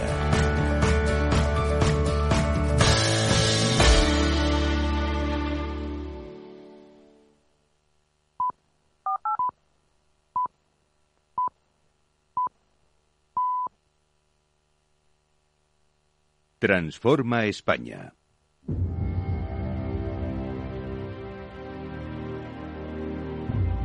Las nueve de la noche, una hora menos en las Islas Canarias, en la sintonía de Capital Radio. Eh, seguimos hablando de inteligencia artificial en nuestros jóvenes se transforman en España. Alberto, querías decir algo de esto del miedo. Em, quizás he perdido un, poco el hilo, pero. no, yo os decía al final que es verdad que hay gente que le tiene miedo. Eh, decíamos así fuera de micrófono, bueno, no es que miedo hay que tenerle respeto, eso sí, es verdad que, que Elon Musk y toda esta gente que están detrás de, todo esto también dicen, bueno, no sabemos hasta dónde vamos a llegar, vamos a ver qué... Y, y, es, verdad quizás, ¿no?, que Elon Musk es un personaje que, bueno, yo creo que todos conocemos, sabemos que, que tiene una publicidad y unos mensajes, pues, muy muy muy suyos. Pero sí por ejemplo es verdad que creo que lo sabéis en 2018 hubo tres investigadores muy famosos que ganaron el premio Turing que es como el premio Nobel de las matemáticas. Eh, son como los padrinos del deep learning y uno de ellos trabaja en Meta y dice que el futuro de la inteligencia artificial es el código abierto, porque si todos somos dueños de ello, pues todos podemos llegar a darle forma y vamos a darle forma hacia bien. Pero los otros dos es realmente que tienen una preocupación bastante grande y la comunican abiertamente en, pues, en sus seguidores, en sus blogs, en sus redes sociales. Y efectivamente pues bueno son, son respetados por supuesto, son los máximos exponentes de ello. Y dicen que o tenemos cuidado con ello podrían realmente llevarnos a un posible futuro en el que perdamos el control de estos sistemas. Entonces creo que bueno, creo que tenemos que entender que es un tema que la sociedad debe ir trabajando, que no debemos alarmarnos ahora por algo que no tiene sentido, pero sí que es verdad que como sociedad debemos estar atentos y debemos dar forma a lo que va a venir en el futuro a medida que vamos descubriendo esos nuevos avances. También yo creo es es verdad que estamos teniendo una transformación ahora mismo tecnológica eh, que va a ser una automatización sin precedentes como ya hemos tenido anteriormente, ¿no? que comentábamos también. En, el siglo XX vimos cómo entraron las máquinas en las fábricas y un poco yo creo que tendrían unas preguntas parecidas, ¿no? De, qué va a pasar, no ver gente trabajando en fábricas porque van a entrar las máquinas. Si es verdad que en este caso es algo distinto, porque no tienes que hacer una inversión de comprar una máquina. Ahora ya todos tenemos un teléfono, un ordenador, que con un clic accedes a esta inteligencia artificial y hablándole con el lenguaje, mismo lenguaje con el que hablas con, un familiar, puedes llevar a cabo unas tareas que probablemente no, no fueras capaz hace, hace unos años, ¿no? Decías, ibas a decir algo. No, no, estaba pensando que al final del día algo que quizá se puede echar de menos del campo de la inteligencia artificial en general es la ausencia de un código deontológico, ¿no? O sea, así como en otros campos, como el periodismo, etcétera, o la medicina, hay algunos códigos, algunas bases, algunos estándares que se entienden como mínimos, ¿vale? En el campo de la IA no lo hay. O como muchos son eh, estándares o códigos de ética de algunos conglomerados de empresas, ¿no? Entonces, claro, ahí ya partimos de que ya no es un problema de herramientas, es un problema de personas, es un problema de culturas. Porque al final del día, por ejemplo, los chinos, como, como aspecto cultural, ellos entienden que cuando hay algo que está muy bien, lo copian. Y es su manera de respetar que algo está bien. Pero en Occidente le llamamos un problema de propiedad intelectual. Entonces, creo que ese es un, un tema que, que, sí que habría que abordar, ¿no? En el sentido de decir, ¿cómo se definen estos mínimos en el que nos vamos a sentir cómodos con esta IA y que se rija un poco esa IA y que nos dé un poco esos estándares, esas pautas, ¿no? ¿Y cómo se deben de establecer esos eh, estándares? Ojalá lo supiera. no, pero al final del día, como así como menciono el código deontológico, se puede tomar un poco ejemplos, situaciones que hayan tenido debates, que hayan tenido otros campos, ¿no? mismamente los periodistas, la medicina, etcétera, ¿no? Y decir, ¿qué debates han surgido? ¿Qué situaciones han surgido? ¿Por qué? creo que ese es un tipo de conversación donde los perfiles de filósofos, perfiles de este tipo de gente que elucubra mucho y piensa en muchos escenarios diferentes, hipotéticos futuros, puede aportar. Habéis traído aquí a tres ingenieros, entonces. vale, pero es verdad, pero sí que es verdad que, claro, cuando tú piensas en, ponerte a trabajar junto a, junto algo artificial, esto genera eh, genera problemas psicológicos incluso, ¿no? Es decir, eh, puede generar, puede llevar a situaciones a veces de ansiedad o de estrés eh, que van más allá de lo, de lo que estamos acostumbrados, ¿no? Bueno, yo creo que esto ya lo venimos, lo venimos viviendo desde hace varios años con la pantalla en sí, ¿no? Pero el concepto de pantalla, psicológicamente, no sé si estamos o no preparados, para eso hay un debate también, ¿no? Pero yo creo que la inteligencia artificial tiene psicológicamente cosas buenas y malas, en ese sentido. Creo que está la parte buena de te sientes más útil porque es capaz de desempeñar más tareas. Yo, por ejemplo, a mí me pones a dibujar, me dice dibuja un perro y no sabes si es un perro, un caballo, una vaca, porque igual, no es lo mío. Pero si en algún momento en mi trabajo necesito, por lo que sea, hacer un, diseño de algo, sí. yo sé que tengo una herramienta que me permite a mí seguir adelante con, mi tarea sin, tener problemas, ¿no? Ahí está la parte positiva que yo veo. La parte negativa, que si no aprendes a usarla bien o no sabes de dónde viene todo esto, te puede frustrar, generar frustración o incluso sentir ese miedo que hablábamos de sentirte reemplazado y que sean las máquinas las que hagan tu trabajo y tú quedes un poco del lado de, todo esto. Em, hay un riesgo también, el riesgo contrario, quiero decir, em, o sea, por un lado está el, sentir que, la, inteligencia artificial te pueda, eh, no ya no solo quitar el trabajo, sino el sentirte extraño, ¿no? Teniendo que trabajar con ella y luego está el que ya no pueda trabajar sin ella, o sea, el que, tenga, genere una dependencia. Sí, totalmente. Al final es, es como en los colegios las calculadoras. Bueno, no sé. Y los teléfonos móviles. O los, teléfonos móviles mismamente, ¿no? Pero yo qué sé, si haces un examen de matemáticas y yo qué sé, en bachillerato, alguien que se ha ido por ciencia, le dices, haz unas integrales tal, y, y, si hay partes que no puede hacer con calculadores, tiene que hacer todas a mano o lo que sea, lo matas al pobre o a la pobre.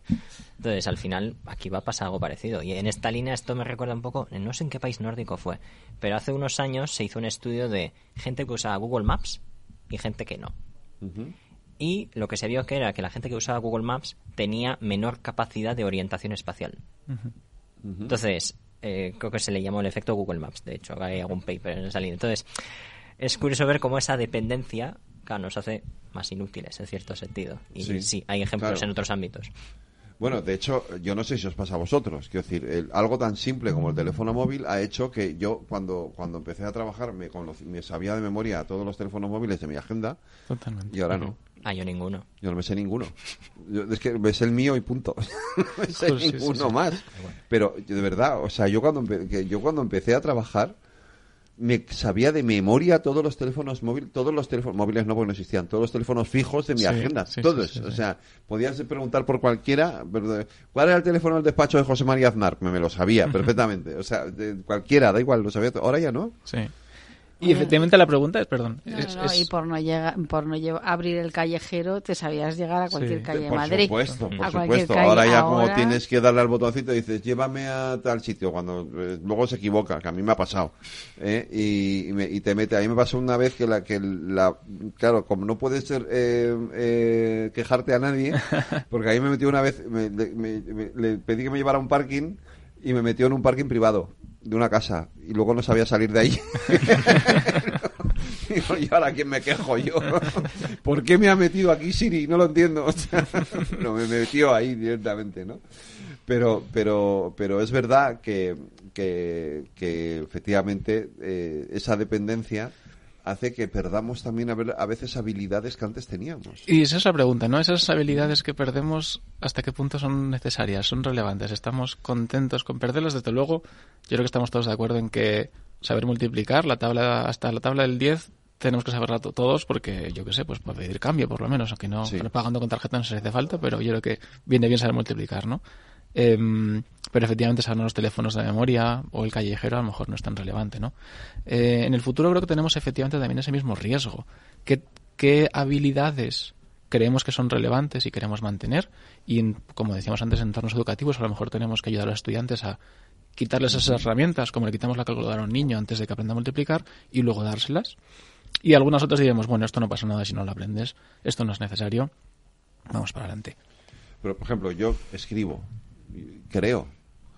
Eh, ¿Cuál es la diferencia? Quiero decir, si, si luego le puedo meter cuatro datos o cinco a la inteligencia artificial y me hace el mismo artículo que iba a escribir yo, eh, eh, no sé, me siento un poco infrautilizado.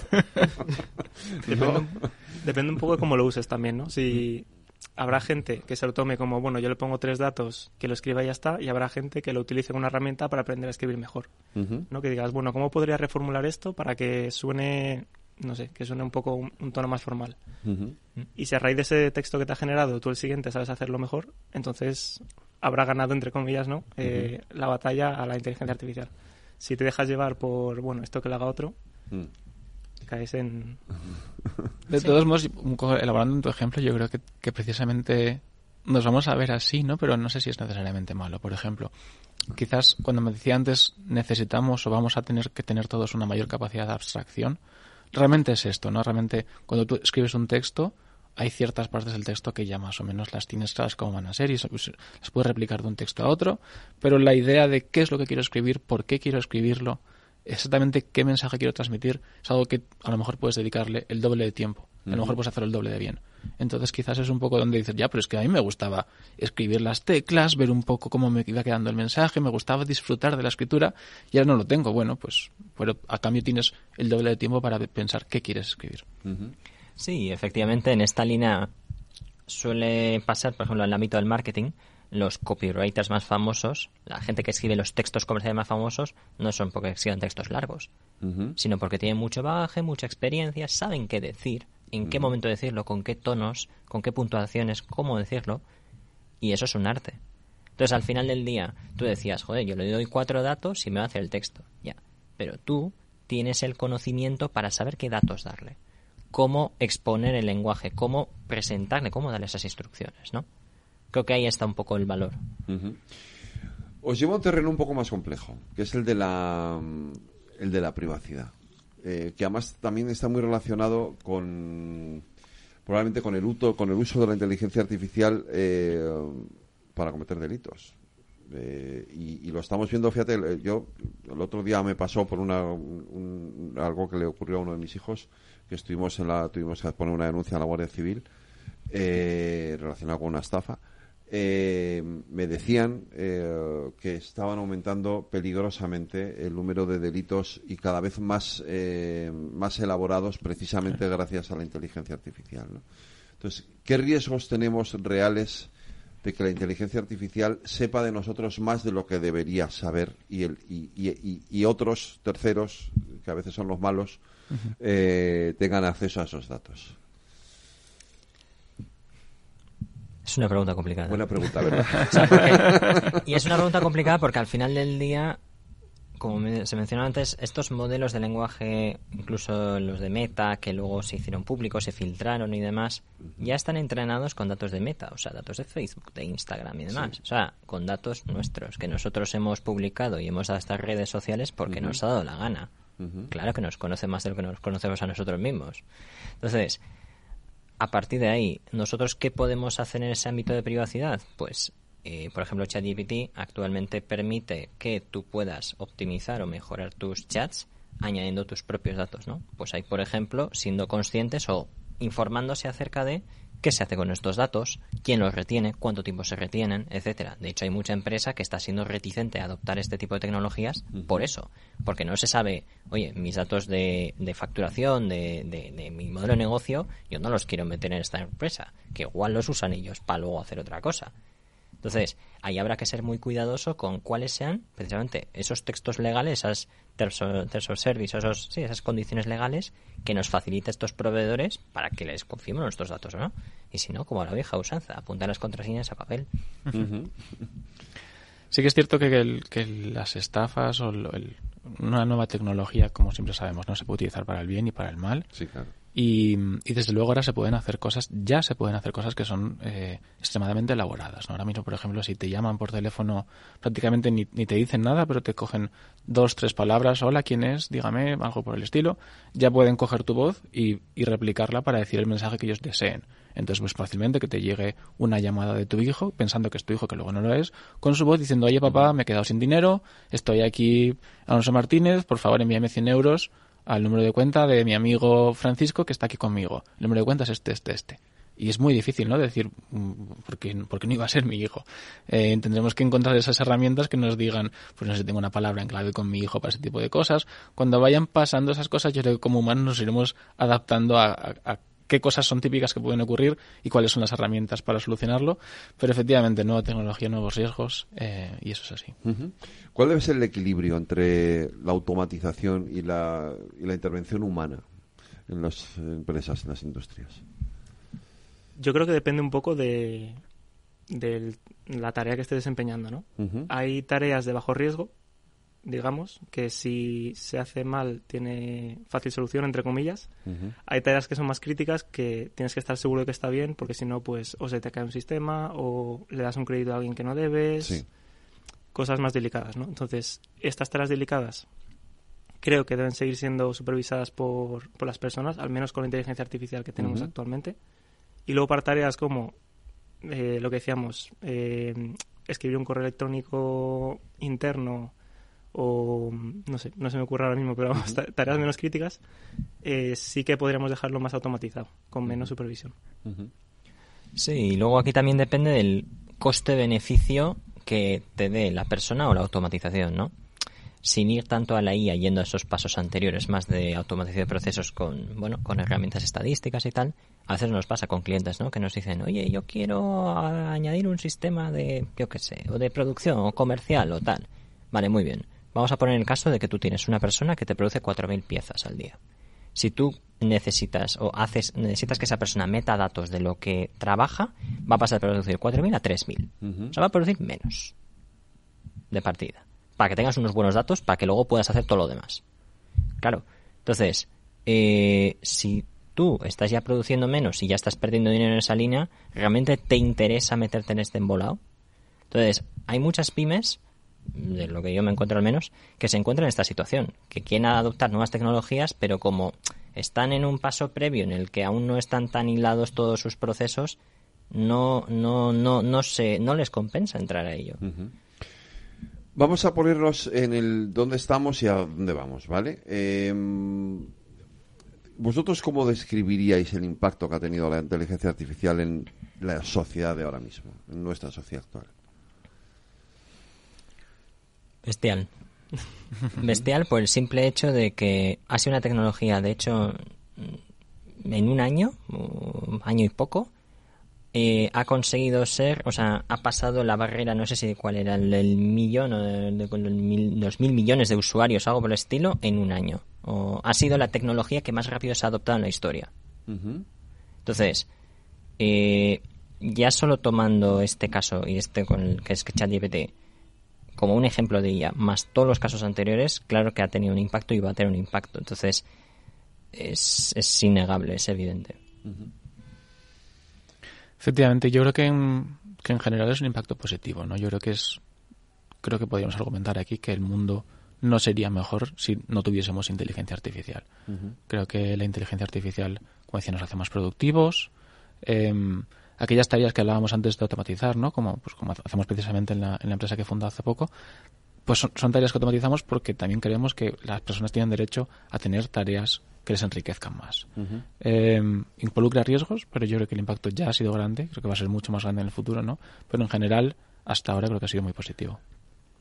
Sobre todo yo creo en, en los últimos años habría que destacar dos cosas, ¿no? Primero que la inteligencia artificial ha salido a la luz, entre comillas, porque habíamos oído el concepto pero nadie se había metido a usarlo, que es un poco algo que hemos vivido ya, que vivimos cuando empezaron los ordenadores y dejamos de usar la línea de comandos y ya teníamos una interfaz, entonces el ordenador salió de las empresas hacia las casas, un poco ha pasado con la inteligencia artificial. Ya teníamos inteligencia artificial, solo se usaban las empresas por gente especializada y ahora ya lo utiliza cualquiera en su casa. Eso sería lo, lo primero, yo creo. Lo segundo es que antes teníamos inteligencia artificial que solo funcionaba con un tipo de dato, digamos. Eh, tienes una inteligencia artificial que funciona para eh, datos numéricos. Tienes otra diferente que te funciona para texto, otra que te funciona para imágenes. ¿Qué está pasando ahora? Que están apareciendo modelos que son capaces de trabajar con texto e imágenes a la vez, de forma que pues tú le, subes una imagen y dices, eh, añádeme a esta imagen una foto de cualquier famoso aquí a la derecha. O descríbeme qué, qué dice esta imagen. Entonces, eso está haciendo la inteligencia artificial sea mucho más potente y tenga muchísimos más casos de uso también. Eh, eh, claro, este año lo que todos tenemos en la cabeza es ChatGPT, ¿vale? Digamos que ha sido la revolución, pero no es la única o no va a ser la única. No. No, porque al final eh, es lo que mencionaban antes.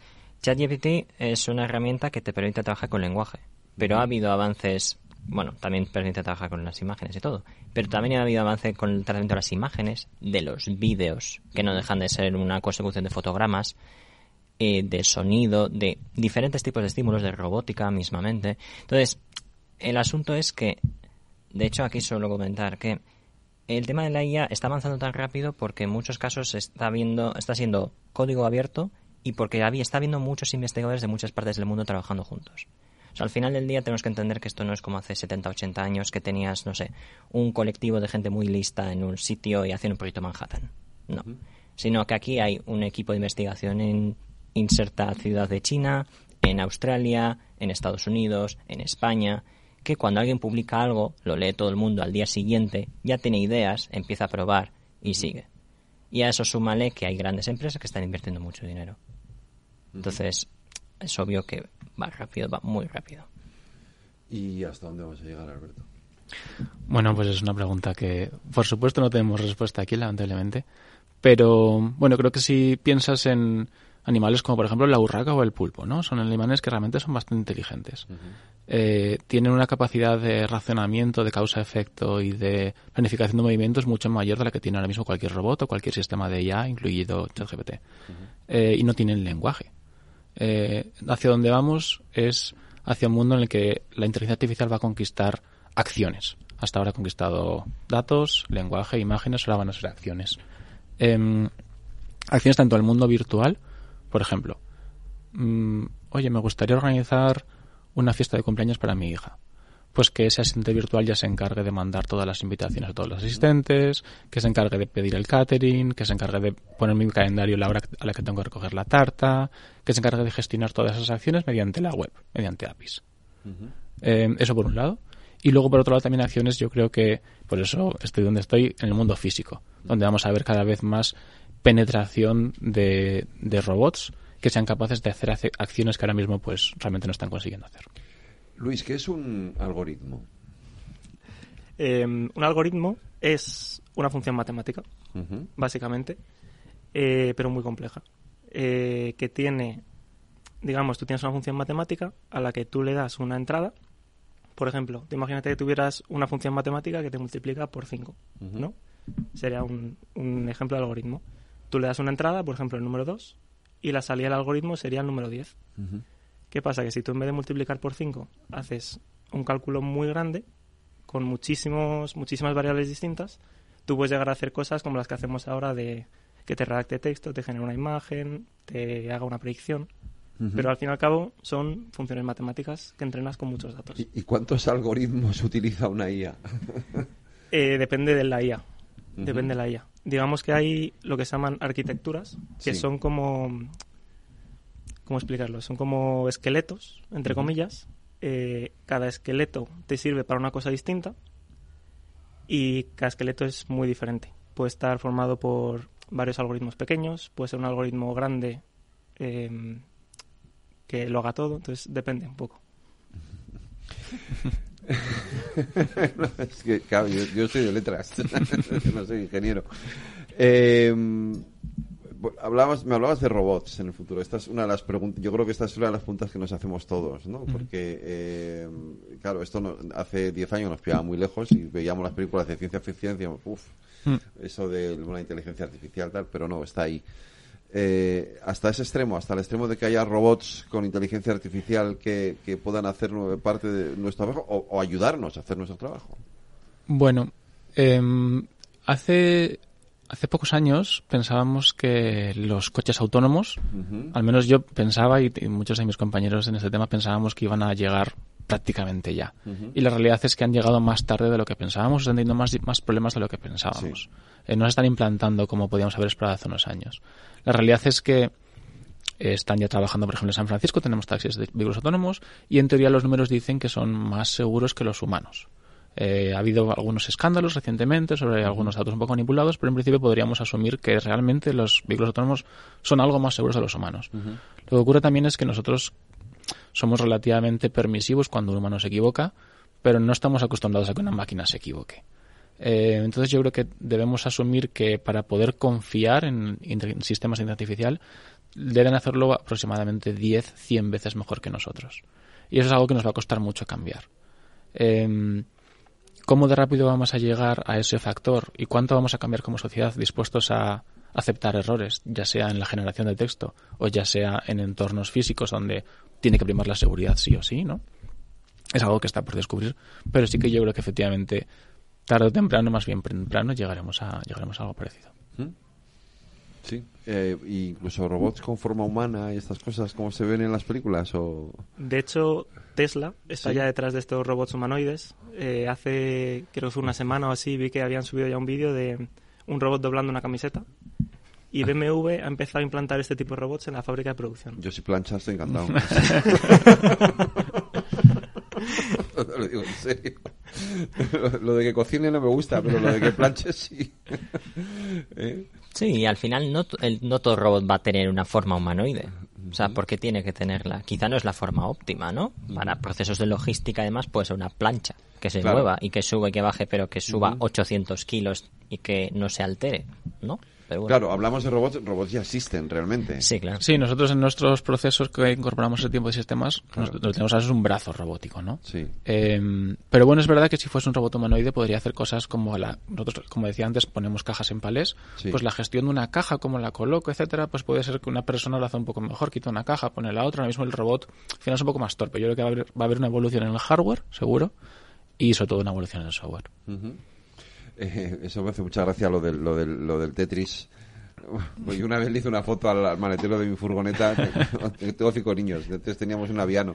Y una vez, unas vacaciones hice una foto. He conseguido meter todas las maletas en este maletero haciendo un auténtico Tetris, ¿no? Si hubiera tenido un humanoide, seguramente habría, habría tardado exactamente nada, cinco minutos en hacer lo que yo tardé varias horas en conseguir. Dentro de unos años. eh, esto no solo hace, eh, conlleva cambios eh, en el entorno laboral, en eh, conlleva también cambios culturales, en nuestra forma de también de, de, afrontar las, incluso las relaciones humanas, la sociedad, todo, ¿no? Va a, va, a afectar también a todo eso, ¿no? Sí, sí, claro. O sea, porque al final del día, mmm, bueno, nosotros podremos esperar de las personas cosas diferentes. Ejemplo, ejemplo sencillo, el teléfono móvil. Quizá antes de que existieran los smartphones no teníamos tanta accesibilidad. O, por ejemplo, yo que sé, mi padre decía, oye, yo me voy a, me voy a un sitio. Y hasta, hasta mañana no sabías de él. Y no pasaba nada. Hoy en día, los dos tenemos smartphone. Es como, ¿has llegado? ¿Qué tal estás? ¿Todo bien? ¿Todo mal? ¿Cómo ha ido? ¿Había un accidente? ¿Todo correcto? Entonces, es posible que tengamos, ese, como socialmente, tengamos esas dependencias, esas manías que ahora no nos las imaginamos, pero que sucederán. ¿Lo veis así también? Pues eh, sí, totalmente. La verdad es, es, como decíamos antes, ¿no? Complicado de, de imaginar. Eh, pero también yo creo que también podemos imaginar cosas eh, positivas de ello. Yo creo que, que, que, la inteligencia artificial puede ayudarnos también a ser más empáticos, a, dedicar más tiempo a las personas, a la interacción entre nosotros. Es algo que realmente nos toca a todos muy profundamente, nos interesa más cómo está uno que, muchas cosas técnicas casi siempre. Suele interesarnos más, a las máquinas no les interesa cómo estamos, para nosotros sí nos interesa cómo están los demás. Y nos interesa de manera inherente, profunda, y creo que es algo que quizás ahora con más tiempo, con nuevas herramientas, podemos hacerlo más. Hay algo que la IA nunca podrá tener, que son emociones, ¿no? Eh, eso es. Al final, la función matemática, ¿no? No creo que, que sienta mucho más de eso. Puede simular estar sintiendo una emoción, Sí. puede entender cuándo tiene que sentir cierto, cierto tipo de emoción, ¿no? Pero sentir en sí la emoción yo creo que es algo muy humano. Pues eh, Luis, Alberto, Beñat, muchas gracias a los tres. eh, hemos aprendido un poquito más de, de esto de la inteligencia artificial, que no es poco. Ha sido un placer. Y bueno, yo espero seguir aquí. que no me sustituya eh, una Siri o algo de esto o algo parecido, ¿no? Eh, y que podáis volver otro día a seguir hablando de inteligencia artificial de, de la mano de los debates Transforma España. Muchas gracias a los tres. Gracias, Reyes. Gracias a vosotros. Gracias. Veo, veo una cosita. ¿Qué cosita es? Empieza por la letrita L. Ya lo sé. Letras del Tesoro. Si mires donde mires, ves letras del tesoro, en Renta 4 Banco te facilitamos comprarlas de forma rápida y cómoda. Entra en r4.com y descubre todas las ventajas de comprar letras con un especialista en inversión. Renta 4 Banco. ¿Quieres más? Lauri, decidido. La despedida la hacemos en Gandía. Prepara el bikini. Lauri, que en Gandía vive el ex de Jessie. Que nos vamos a Málaga. Lauri, que no. Que dan mal tiempo. A Bilbao. Pinchos y party. Lauri, una cosita. Que al final es despedida conjunta. Te hago administradora del grupo que no puedo más. En Renfe tenemos más de 1500 destinos para que siempre puedas llegar a donde quieras llegar. Nadie te da más. No todos los trenes son como Renfe. Renfe, tu tren. ¿Qué es ir más allá? Con Arval podrás llegar donde te propongas de la forma más sostenible y asegurar un mundo mejor contribuyendo a la seguridad en carretera, al futuro de las ciudades y a la calidad de vida. Ser responsable sin tener miedo al liderar el cambio. Arval, la transición energética arranca aquí. Más información en arval.es. Descubre el lado más verde de la economía y las empresas en una nueva newsletter de Capital Radio. Todas las claves de la semana sobre ESG en un mismo sitio. Suscríbete en capitalradio.es a claves ESG y recibe los contenidos del lado más sostenible de las empresas. Si quieres adelantarte a los cambios económicos, digitales y empresariales, escucha After Work. El programa de Capital Radio para profesionales, pymes y emprendedores que te ayudará a entender el momento presente y a tomar decisiones para el futuro inmediato. De lunes a jueves, de 7 a 8 de la tarde, con Eduardo Castillo.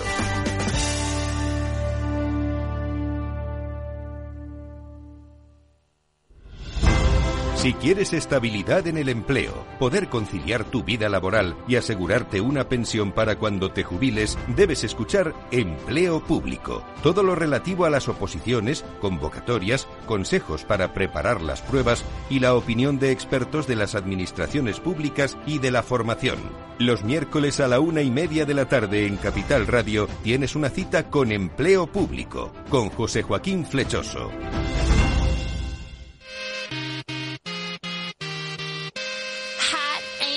Dangerous. If you're one of us, then roll with us. Cause we make the hipsters fall in love when we got our hot pants on and up. And yes, of course we does. We run in this town just like a club. And no, you don't wanna mess with us. Got Jesus on my necklace. Uh, uh. Got that glitter on my eyes.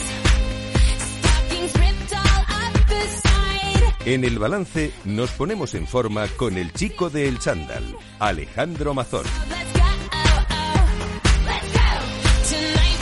Alejandro Mazón, buenas noches. Buenas y frías noches, Federico. ¿Qué va? Hoy hace bueno. Que llega el invierno. Pues, pues no sé, no, no sé dónde, porque hoy aquí hace, hoy hace calorcito, ¿eh? A mediodía está fenomenal. Sí, según y el además día- Viene, y además vienen cuatro días seguidos de primavera. Según O el día tempera un poquito, Una ¿verdad? temperatura estupenda para irse a la montaña a escalar, por ejemplo. Para hacer deporte al aire libre. Claro para sí. hacer deporte al aire Claro, libre. sí, bueno, fantástico. montaña o, o en la ciudad o donde sea. Hombre, la montaña, en la ciudad lo de escalar, como no escales en la torre, las torres de allí de eh, esta que tenemos en la castellana, no sé qué vamos a escalar. Pero a lo bueno. mejor entre semana no, pero el fin de semana sí Ah, que merece sí. la pena ir a la sierra, darse un paseíto, ¿no? Los que somos de Madrid o ver un poquito verde, oxigenarse. Oye, y, la- y qué pasa con la nieve que está a tope? Eh, sí, que la las- gente está las- con la fiebre del esquí. Las, las estaciones de esquí están todas abiertas y, y hay por ahora parece que la temporada este año se les está les está yendo bien. Bueno, y metemos un poquito este, noticia. este asunto importante, el tema del esquí, que a veces nos Sí. hace disfrutar tanto como otros disgustos que nos da, que luego nos llegan al Instituto del Ejercicio Terapéutico los pacientes que no estaban preparados para esquiar, sabían esquiar, pero del año pasado, Ya, claro. y desde un año al otro, pues no, ha- no- han hecho sofing. Sí. Y claro, el esquí que lo practican una semana al año, pues se les pasa la preparación física, no llegan en condiciones y esos accidentes que ocurren, a veces un problema de rodillas, a veces no están en condiciones y bueno, pues lo que siempre decimos, ¿no? Que unas cuantas semanas antes hay que preparar el cuerpo para esos retos deportivos que también nos encanta disfrutar, ¿verdad? Bueno, hoy tenemos un programa muy especial. Sí, eh, eh, un programa importante, uno de los más importantes de la temporada posiblemente. Tenemos un invitado eh, del mundo del alpinismo extremo, de la escalada. Bueno, no sé si es lo mismo, si hay que diferenciar. Ahora vamos a ver. Carlos Suárez. Buenas noches. Buenas, Buenas noches, noches. Carlos. Autor de un libro que se llama Morir por la cima, que además tiene eh, todo un documental que es que se ha emitido eh, eh, prácticamente en todas las cadenas, yo creo, ¿no? Sí, En- sí, vamos, sobre todo sé que está en Amazon. Está en y, Amazon, sí, bueno, eso es. Por YouTube puedes ver un montón de vídeos y Sí, tal. Sí, sí, sí. Oye, me encanta eh, traer invitados que aparte de considerarles una autoridad, que creo que pueden aportar mucho eh, a la audiencia, aunque nos esté escuchando ahora mismo gente que no vaya con ellos el alpinismo extremo ni los grandes retos del mundo de la montaña, pero que nos puedan transmitir su experiencia de vida, que hagan del deporte su pasión, su medio de vida, y yo creo que ese es el caso de Carlos. Cuéntame, Carlos. Pues sí, efectivamente, eh, lo has cuadrado. Yo eh, estabais hablando ahora del tiempo en Madrid, del frío, y me estaba acordando desde que desde que era muy pequeño, eh, me acuerdo, estando ya en el instituto, que decía se puede pasar todo el invierno sin llevar cazadora, chaqueta para abrigarse y así uno se curtía y empezaba ya a entrenar contra el frío, para las adversidades extremas que te ibas a encontrar en la montaña, ¿no? Porque la montaña siempre, tarde o temprano, si, sobre todo si eres alpinista, vas a acabar haciendo un bivac, ¿no? Que es eh, dormir a la intemperie en un momento y, para eso hay que estar pues todo lo curtido que puedas, ¿no? Y yo me acuerdo que, que llegué a pasar varios inviernos sin usar nunca la chaqueta, porque siempre estás en sitios cerrados, o sales un momento, te metes en un coche, vuelves a meterte. Se puede sobrevivir sin chaqueta. Y eso te entrena. Según, bueno, casi todos los días de Madrid, sí, yo creo que sí, pero es que tenemos unos contrastes entre eh, estar en eh, tan confortables, ¿no? En nuestros hogares, a unas temperaturas tan altas, tan Total. calefactados, y de repente salir por la noche o por la tarde con, con ese airecillo tenue que hace en Madrid, pero que se te cala, ¿eh? Tampoco. Sí, sí, total, total. Oye, Carlos, ¿por dónde se empieza, en este caso? Espera, pues, espera, eh, espera. ¿Alpinismo o escalada? Eh, Te lo he planteado tú so- antes y luego lo hemos- cuando lo hemos contestado. Son cosas diferentes, pero el alpinismo engloba la escalada, mientras que la escalada no engloba, No el, engloba el alpinismo. La escalada siempre se entiende más como la escalada en roca, una escalada más deportiva. Se puede entender al escalador de hielo, ese que hace cascadas de hielo verticales de 50 metros de altura. He Pero hecho. no al alpinismo, alpinista que hace grandes paredes, grandes montañas, que ese además tiene que escalar, tiene que saber todas esas técnicas más deportivas, ¿no? Eh, ¿Has subido por ahí, por algún sitio que otro también? Sí, sí, he hecho, y de hecho he dormido en... en- Nuestro en- Federico Quevedo, claro que sí, hecho que también... Yo he hecho, yo he hecho de todo.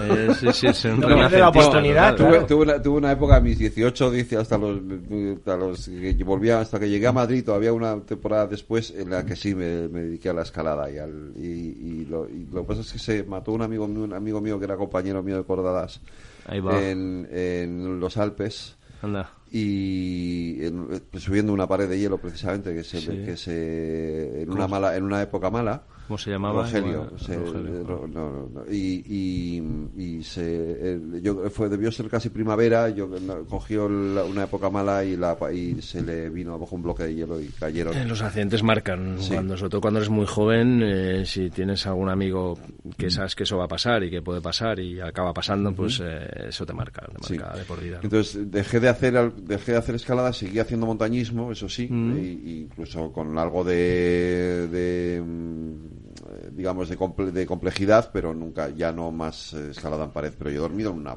en una pared del Naranjo. Fíjate, en el Naranjo de Bulnes Sí, y todo. sí, sí, sí. Bueno, bueno, de- de- se te puede decir que eres un escalador, vamos, total, eso para empezar.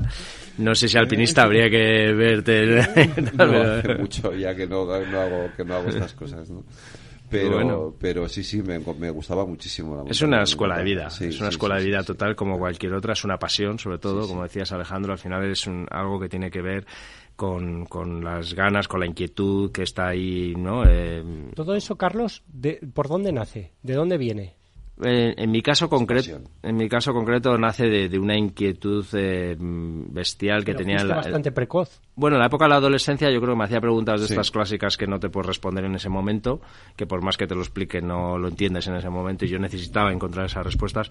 Una de ellas para mí, una parte de esa búsqueda fue escaparme, yo est- estudiaba en el monasterio Escorial, en el colegio, y desde allí veíamos siempre la montaña de Avantos, allí enfrente, ¿no? Entonces fue escaparme un fin de semana a ver si subía a la cumbre para poder ahí pues un poco como clarificar mis pensamientos, ¿no? Simplificar eh, pues esas preguntas con... Me lo pedía el cuerpo. Me lo pedía, sí, el estar allí en un sitio como aislado, como el Principito, ¿no? Allí en la cumbre de la montaña, para ver ahí abajo qué es lo que yo quería hacer, ¿no? Que es, que es cuál iba a ser mi futuro, ¿no? Por dónde encargar. Y ahí descubrí que, pues que asistía a montañas que, que se, se podían pasar canutas, pero las pasamos canutas, no me acuerdo allí. Lo cuentas en el libro, lo cuentas lo en el cuento libro. mucho, sí, sí.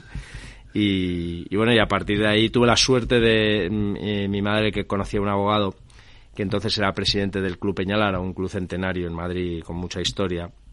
Y mm, me presentaron a Ramón Portilla, que es un gran alpinista, donde me, bueno, pues eh, eh, congeniamos muy bien desde el principio, hicimos un curso de escalada ese fin de semana, a partir de ahí ya enganchado total. O sea, fue como encontrar lo que estaba buscando de alguna forma, ¿no? ¿Cómo ha evolucionado este deporte en las últimas décadas, tú que lo has vivido en primera persona? pues sobre todo lo que lo- una, una de las cosas que está cambiando mucho en los últimos tiempos es el tema de la masificación a través de los grandes rocódromos de escalada y luego el, el tema de que, que- que se conoce más la montaña, que hay un mayor conocimiento y mayor eh, ganas de, de salir a la naturaleza, tener Ujú. contacto con la naturaleza, entonces la gente está saliendo mucho más, más que nunca ¿no? a la montaña. Sí, lo que pasa es que esto de que vas a escalar el Everest y te encuentres en los campamentos base que parezcan eh, El Corte una- Inglés. el Corte Inglés o, Sí, o Benidorm sí. en verano es un poco como dices, a ver, un momento aquí, ¿qué está pasando? no? Sí, totalmente. Eso desvirtúa mucho el espíritu de la montaña en general, ¿no? Eh, se ha comercializado hasta un punto casi vergonzoso, por así decir, ¿no? Porque, bueno, eh, vosotros aquí sabéis de, de libertad eh, económica, mercado y demás, y eso, pues, eh, por supuesto, a tope. Pero en el caso del Everest, eh, pues eh, hay un negocio que luego es, en realidad, es en una ruta solamente. Sí. Luego tú te das la vuelta a la montaña, pero cuando te digo te das la vuelta es te giras unos pocos metros y no hay nadie, es la soledad absoluta, es el reto total del, del alpinismo y malayismo de toda la vida y, y allí puedes encontrar lo que quieras, vamos, o sea que puedes estar allí en soledad total. Respecto a la tecnología, materiales y demás, los escaladores de los 70, 60, como tengo que mencionar a mi padre, José Luis Mazón, que era escalador aragonés de aquella Mm, época, mm. ¿qué pasaría si les damos la tecnología y los materiales de ahora a esos escaladores de antes? Esos vascos, Es- esos aragoneses. Pues unos máquinas total. Mira, lo que demuestra siempre eso es que eh, que hay que conocer, como en todo hay que conocer la historia y la historia es increíble como nos enseña lo, lo que hacían los, los- los precursores del alpinismo en general, no en España, ¿no? En, en el mundo y pues es increíble lo que eran capaces de hacer, o sea, con unos medios, unos recursos súper limitados y bueno, increíble. Ahora mismo habla, andaba hablando con un amigo de lo que hacía Lionel Terray, eh, Walter Bonatti, eh, Gerardini en los Alpes, en Francia. Íbamos hablando de varios personajes así y, y bueno, pues es que hacían cosas increíbles, o sea, increíbles. que no tenía tanto que ver con el avance tecnológico y demás, ¿no? No, era el espíritu de, de superación la- sí, sí, un- una inquietud que, que nace de la Preparación también, ¿no? Entrenamiento. Sí, preparación, pero eh, yo creo que hay algo que va más allá de todo eso, ¿no? Que es eh, todo lo que vuelve a la, a la pasión, aunque sea una palabra muy muy utilizada, pero que, que- que tiene que ver con algo de la condición humana, ¿no? Que está ahí, que, que la gente tiene una inquietud por hacer cosas, por arriesgar, por llevar el, el cuerpo al límite, a buscar sensaciones. Que es muy difícil de explicar, muy difícil de entender, sobre todo. Yo, yo creo que el alpinismo, como muchas cosas, tiene sus contradicciones y en eso estamos, o en eso he estado yo durante muchos años tratándolo de descifrar, por eso en el libro pues trato de ahondar un poco en eso, ¿no? En, tratar de, encontrar un equilibrio, ¿no? es, es, difícil, ¿no? Esto es como cuando le preguntas a un torero, ¿no? Eh, está ahí en contacto con el riesgo, pero de, a través del riesgo saca las mejores emociones, mejores experiencias, el mejor arte, ¿no? No sé. Y aquí en Morir eh, por la cima, eh, también hablas de cómo se mide la dificultad, porque eh, mucha gente nos estará escuchando y no tiene mm. a lo mejor ese conocimiento de los escaladores también medís la dificultad de las paredes y hablabas de que fue un antes y un después, pues una dificultad de Sí, octavo grado, noveno grado. El, sí. al final se le pone unos números como a todo, ¿no? Los grados de, de la escalada, ¿no? Eh, van desde el tercero, que es trepar, andar, hasta el noveno grado. Hoy en día es increíble lo que están haciendo deportivamente hablando, que esto sabes tú más que nadie, el entrenamiento a lo que ha llevado. Claro, porque se ha convertido ya en una instalación, ya es un deporte un poquito más cuantitativo, se puede cronometrar, es, se ha, Hay una experiencia de, entrenos, de entrenos anteriores también. Durante años se ha entrenado de una forma específica, cada vez más especializada, ¿no? Y, eso ha llevado a, porque antes horas por echar horas se entrenaba a tope, o sea, toda la gente hacía echaba muchas horas pero no el entrenamiento metódico que se está llevando ahora. A claro, ahora es mucho más, se ha especializado mucho el entrenamiento. Antes era, como que decía, sube esta pared. Y, te ponías ahí y, a lo que salía. ¿Cuál, sería tu deseo? Yo, mismo me acuerdo de, ver libros que eran que tenían que ver con la educación física básica, pero no, no sabíamos. Y además él practica algo que, que yo creo que en mi época no se, se hacía mucho menos, que es la escada libre, sin, sin, sin nada. Sí. Sí, bueno, eso es, una... Aquí lo tenemos, aquí lo tenemos. Con perdón, eh, acojona mucho. eso es de pronto una pared y no tienes nada, porque claro, yo lo he hecho. Bueno, y el salto base. Yo, sabía, yo sabía que, que, iba, que iba, que si me caía, Claro, por lo menos llevas la cuerda. No nada, llevo una cuerda que me sujeta, de hecho me he caído alguna vez. O te pasaba menos. Sí, eso es difícil de explicar. Eso son, yo creo, experiencias personales concretas en un momento dado. Eh, algunas veces, eh, algunos que hemos buscado esas preguntas con más profundidad, quizás hemos ahondado un poco de más. Y ahora pasado el tiempo te das cuenta que tampoco es necesario, ¿no? Que tampoco hace falta eh, tampoco ir por esos caminos de Dios, ¿no? pero, pero, es verdad que es apasionante, ¿eh? sí, es bestial. Se han hecho cosas que no, no das crédito, no das crédito. veros subir y veros, o sea, cuando los veo, además, a veces colgados solamente de las manos en, en, en en salientes de la montaña y dices, pero ¿cómo es posible? O sea, eh, eh, pero mira, para bien o para mal, la historia del alpinismo lo que refleja es que siempre ha habido una búsqueda constante por el más allá, el más difícil todavía, el, el subir, el cómo subir a los sitios, no el subir ya al sitio más alto, sino cómo subir a algunos de esos sitios. Cómo buscar la ruta más difícil, la, más, complicada, la donde tengas las peores chimeneas. Está en la condición total humana el complicarse, el, querer escalar y luego volar y saltar de una cumbre y bajar volando de la forma más rápida posible. Ahora eh, ha entrado el tema de competitivo ya de, del cronómetro en la montaña de una forma mucho más agresiva que hace años. Siempre ha habido competitividad, siempre se ha marcado el tiempo de lo que tardaba uno en subir al Everest. Pero si estudias la historia te das cuenta que, que todos los grandes precursores han arriesgado mucho en algún momento. Reynold Messner, Walter Bonatti, Maurice Herzog, baja de, ese, ese primer eh, alpinista que sube el primer 8000, sí. Eh, no era el más fuerte de todo el equipo, tenía los mejores alpinistas franceses, pero en ese momento era el más motivado de todos, era el que lideraba todo ese equipo y quería subir a toda costa. Sube, sin embargo, paga un precio muy alto que es el quedarse sin los dedos de los pies y las manos.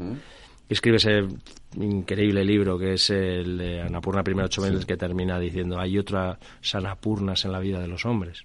Acaba siendo eh, ministro con Charles de Gaulle, eh, teniendo una trayectoria luego de vida súper interesante y que va más allá de, los propios 8000, ¿no? Es verdad que el alpinista siempre ha arriesgado, siempre... ¿Tú tienes claro cuál es esa línea a la que llegas y dices mi, mi nivel ha llegado hasta ahí o, es una línea ahí difusa. Yo llegué a hacer cosas que, sabía que no iba a poder hacer algo más difícil de eso, deportivamente hablando, hacer hasta una vía de 8A sin cuerda, que es una auténtica locura, ¿no? Y saber que si me metía en ese juego a hacer algo más, ya iba a ser... Ya no sabías cómo podía salir. Eh, iba a ser ya demasiado. Eh, estábamos hablando de lo comercial. De, a- en el libro, bueno, haces una crítica, entiendo que constructiva, de eh, la transformación que ha habido en la montaña y también mm, nosotros, los profesionales de la salud, eh, como que vamos detectando más riesgos, eh, más lesiones, per- eh, sobre todo sometido a, lo mejor a las temeridades. Mm. No tanto a que un deportista en condiciones se exponga y, y ese reto difícil salga bien o salga mal, sino una persona que no está preparada, que confundido a lo mejor por, lo, por un mensaje motivador, por una marca comercial, se Mm. piense que está a la altura y no está en condiciones. Cuéntanos Bueno, yo, yo, yo lo que creo es que ahora mismo hay una influencia clave muy muy bestia con todo lo que tiene que ver con las redes sociales, con lo que se ve ahí, con la, la gente joven, ¿no? Ahora te estaba comentando el reto este de, de Jero, que es el antientreno, que es un chaval argentino muy jovencito que el año pasado ya intentó hacer una dominada por cada día que pasa el año. Cuando Una dominada más cada más día. cada día, ¿no? En- Por cada día, del año, si ahora estamos en 24, pues 24 dominadas que tienes que hacer. El, el, el año pasado creo que hizo 200 y pico Y se dominadas. paró allí. Y ahí con las manos ensangrentadas ya tal. Pero Claro, bueno, claro, hacer, no hacer reposas, 200 no dominadas, mm, mucha gente podrá hacerlo en un día, pero es que el día anterior hiciste las 200 Claro, menos uno y al día es, siguiente tienes que hacer es, 200 eso es. más. Pues este año lo está- Estás ya muerto ahí, estás ya achicharrado, ¿no? Con los brazos. Este año lo está intentando otra vez y a ver, no sé. Qué barbaridad, pues- por Dios, o sea, es- no tiene sentido. O sea, Sí, son retos inexplicables que la gente se los plantea y sí, sí, están ahí. Eh, ¿Por qué no nos vamos al laboratorio del Chandal que nos van a contar hoy sobre el- las ventajas de hacer pues deporte venga, al aire libre? Vamos a, vamos a escucharles. Buenas tardes. Hoy queremos que todas las personas que nos escuchan sepan los beneficios que tiene eh, moverse, desplazarse en la naturaleza. Y es que la sociedad, la sociedad actual en la que vivimos eh, necesitamos recuperar parte de esa esencia, de ese contacto con la naturaleza para poder eh, desarrollarnos en el futuro sin que la salud sea un peaje a pagar por ese progreso. De esta manera queremos hacer eco de los fisiólogos, de FISAC, de los compañeros, que han comprobado que un paseo de 90 minutos por la naturaleza puede ayudar a reducir, atención, síntomas de depresión.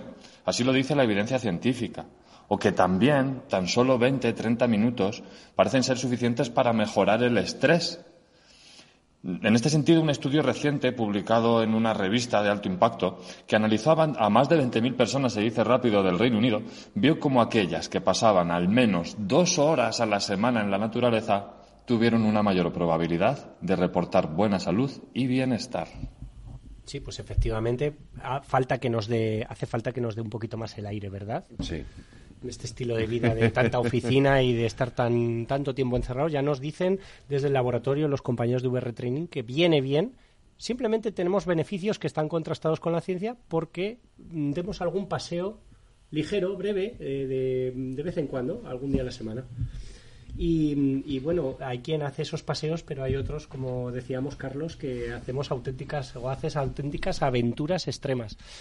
También está estos días eh, tope de visitas en las plataformas esta película de esta experiencia de supervivencia extrema que La tuvieron un Sociedad de la accidente- Nieve. Claro, un accidente de aviación. Y yo no sé los si, Andes. Carlos, lo que ocurre en la mo- alta montaña se queda en la alta montaña, como dicen los de Las Vegas. Eh, ¿Qué experiencias así de supervivencia extrema has tenido? Bueno, yo creo que al final hoy en día está casi todo escrito, ¿no? Hay mucha literatura en montaña donde se cuentan muchas de estas eh, grandes aventuras de supervivencia, como fue este caso, ¿no? Donde acabaron comiéndose a sus propios compañeros para poder sobrevivir. No tenían, hay que No entender que, que tampoco tenían experiencia en montaña de ningún tipo, no sabían si iban a poder ser capaces de salir de ahí, ¿no? Lo que para un montañero normalmente eh, con un cierto conocimiento pues hubiera sido a lo mejor no una super actividad, pero sin embargo para alguien que desconoce totalmente el medio, pues fíjate en lo que acabó, ¿no? Y sí es verdad que, que en la montaña tiene que ver mucho con la supervivencia, con gestionar muy bien eh, pues la, la, la falta de recursos que te vas a encontrar, eh, el agua, la comida que siempre va a escasear, el cansancio, regularlo muy bien y al final dependiendo de cómo hayas gestionado todo eso pues pues vas a salir más indemne, ¿no? O tal. ¿El, el agua teniendo a, to- a todo a tu alrededor nieve? Pues sí, porque a lo mejor se te acaba la, la bombona de gas y no tienes para Claro. eh, derretir nieve. Y no, eh, y no es aconsejable tomártela Claro, sin sí, derretir. por no, ejemplo, Porque te eh, puede dar un de todo. Claro, y hay veces que estás en sitios de nieve y no hay un chorrerito, un, Claro. una- un canalizo que, que saque un poquito de agua. Parece una tontería. y dices, sí, "Pero estoy rodeado de agua. No, no, no, No, es así. no hay. No.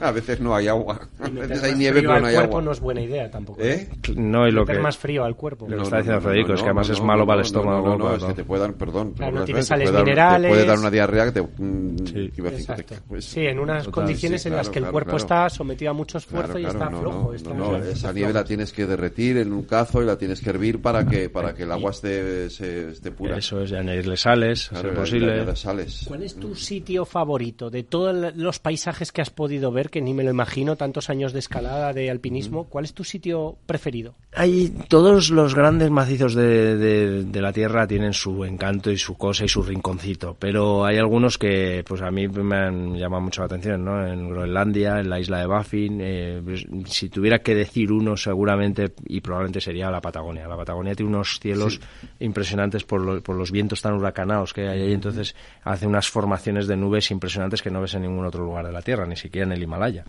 La, el Himalaya es la grandiosidad, pero las, las montañas de la Patagonia son verticales, mm, impresionantes, las ves ahí al lado, ¿no? Y con esos cielos así tan rayados, ¿no? Eh, es como una pintura increíble esas. Hablabas también de que tenías una relación especial con Riglos. Sí, Riglos, aparte que fue el sitio donde yo me casé, eh, escalado, escalado muchísimo allí y vamos, eh, es, un, es un paraíso. Es- además es un sitio de escalada diferente eh, al, al mundo entero, vamos, no hay muchos sitios así, hay un par de sitios que se parecen, pero no son como Riglos, curiosamente. que- y lo tenemos aquí al lado. Lo tenemos aquí al lado y Sí, campo sí. base. Sí, también, sí, sí. Salto, salto base. Salto base, se hace allí mucho Ahí salto se hace base. salto base, sí, ¿no? sí. Sí, que es algo que yo he practicado muchos años, sí. ¿Y qué tal? Cuenta, ¿qué se siente? Porque muchos no lo vamos a hacer o no nos vamos No, a atrever. no a entonces, atrever. Bueno, al final está en esa búsqueda un poco de, de como la que tienen los alpinistas de subir montañas y disfrutar de esos paisajes increíbles, pues también está ese deseo de volar de alguna forma, ¿no? Siempre ha estado ahí y, y- y el salto base forma parte de una de las disciplinas, como el parapente, el ala delta, tal, pues el salto base que es una subdisciplina del paracaidismo. Te tiras con un paracaídas de un objeto fijo, que puede ser un puente, puede ser una torre, un edificio o una pared, que es lo que a mí siempre me ha llamado más la atención. Durante años pues está muy enganchado a eso, a volar con los trajes de alas estos que te separabas de la pared, hasta que llegó un momento que mm, no teníamos digamos tanta experiencia como para hacer las cosas que hacíamos. Yo lo veía venir porque en el alpinismo para llegar a una cima has tenido que hacer un gran esfuerzo. Aquí con menos esfuerzo, echándole unas cuantas horas en tirándote de un avión, de una zona de paracaidismo, puedes hacer muchas de esas cosas increíbles. Y eso es lo peligroso. Volábamos de sitios muy extremos hasta que empezaron a morir amigos, Álvaro Bulto, eh, Darío Barrio, Manolo Chana, tal, y se nos hizo muy difícil seguir por ahí, ¿no? Es Bueno, lo que, es claro, lo que supongo ocurre que es esto, lo que llega a replantearte un poco esa actividad. Mm. Eh, es momento de subir la emisora para los oyentes que nos están escuchando. ¿Algún consejo Claro, si quisiéramos iniciarnos en, ¿Qué debe en de este mundillo? que quiera Pero de- desde cero. Sí, bueno, yo creo que como en todo, pues eh, sensatez, ¿no? Por encima de todas las cosas, pero hoy en día los eh, rocódromos que, que hay, eh, por ejemplo aquí en Madrid, pues eh, está eh, Sputnik, que es un centro de, de montaña escalada eh, súper completo para todo lo que quieras.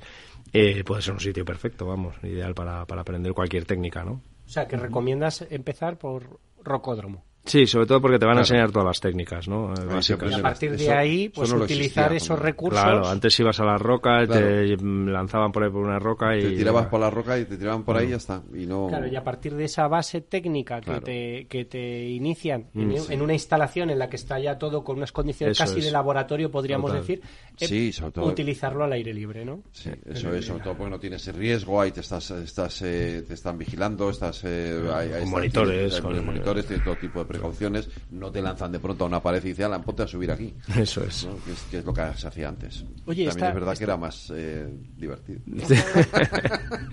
También te gusta el riesgo, ¿eh? Ah, bueno. También.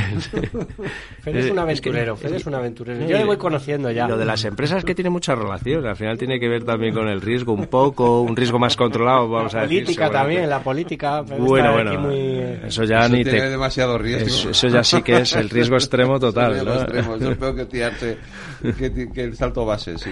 Y, íbamos hablando y se me iba ocurriendo una que no he apuntado, eh, Carlos. De- después de todos estos años, ¿te queda alguna reflexión que poder compartir con nosotros? ¿Toda tu vida dedicada al alpinismo?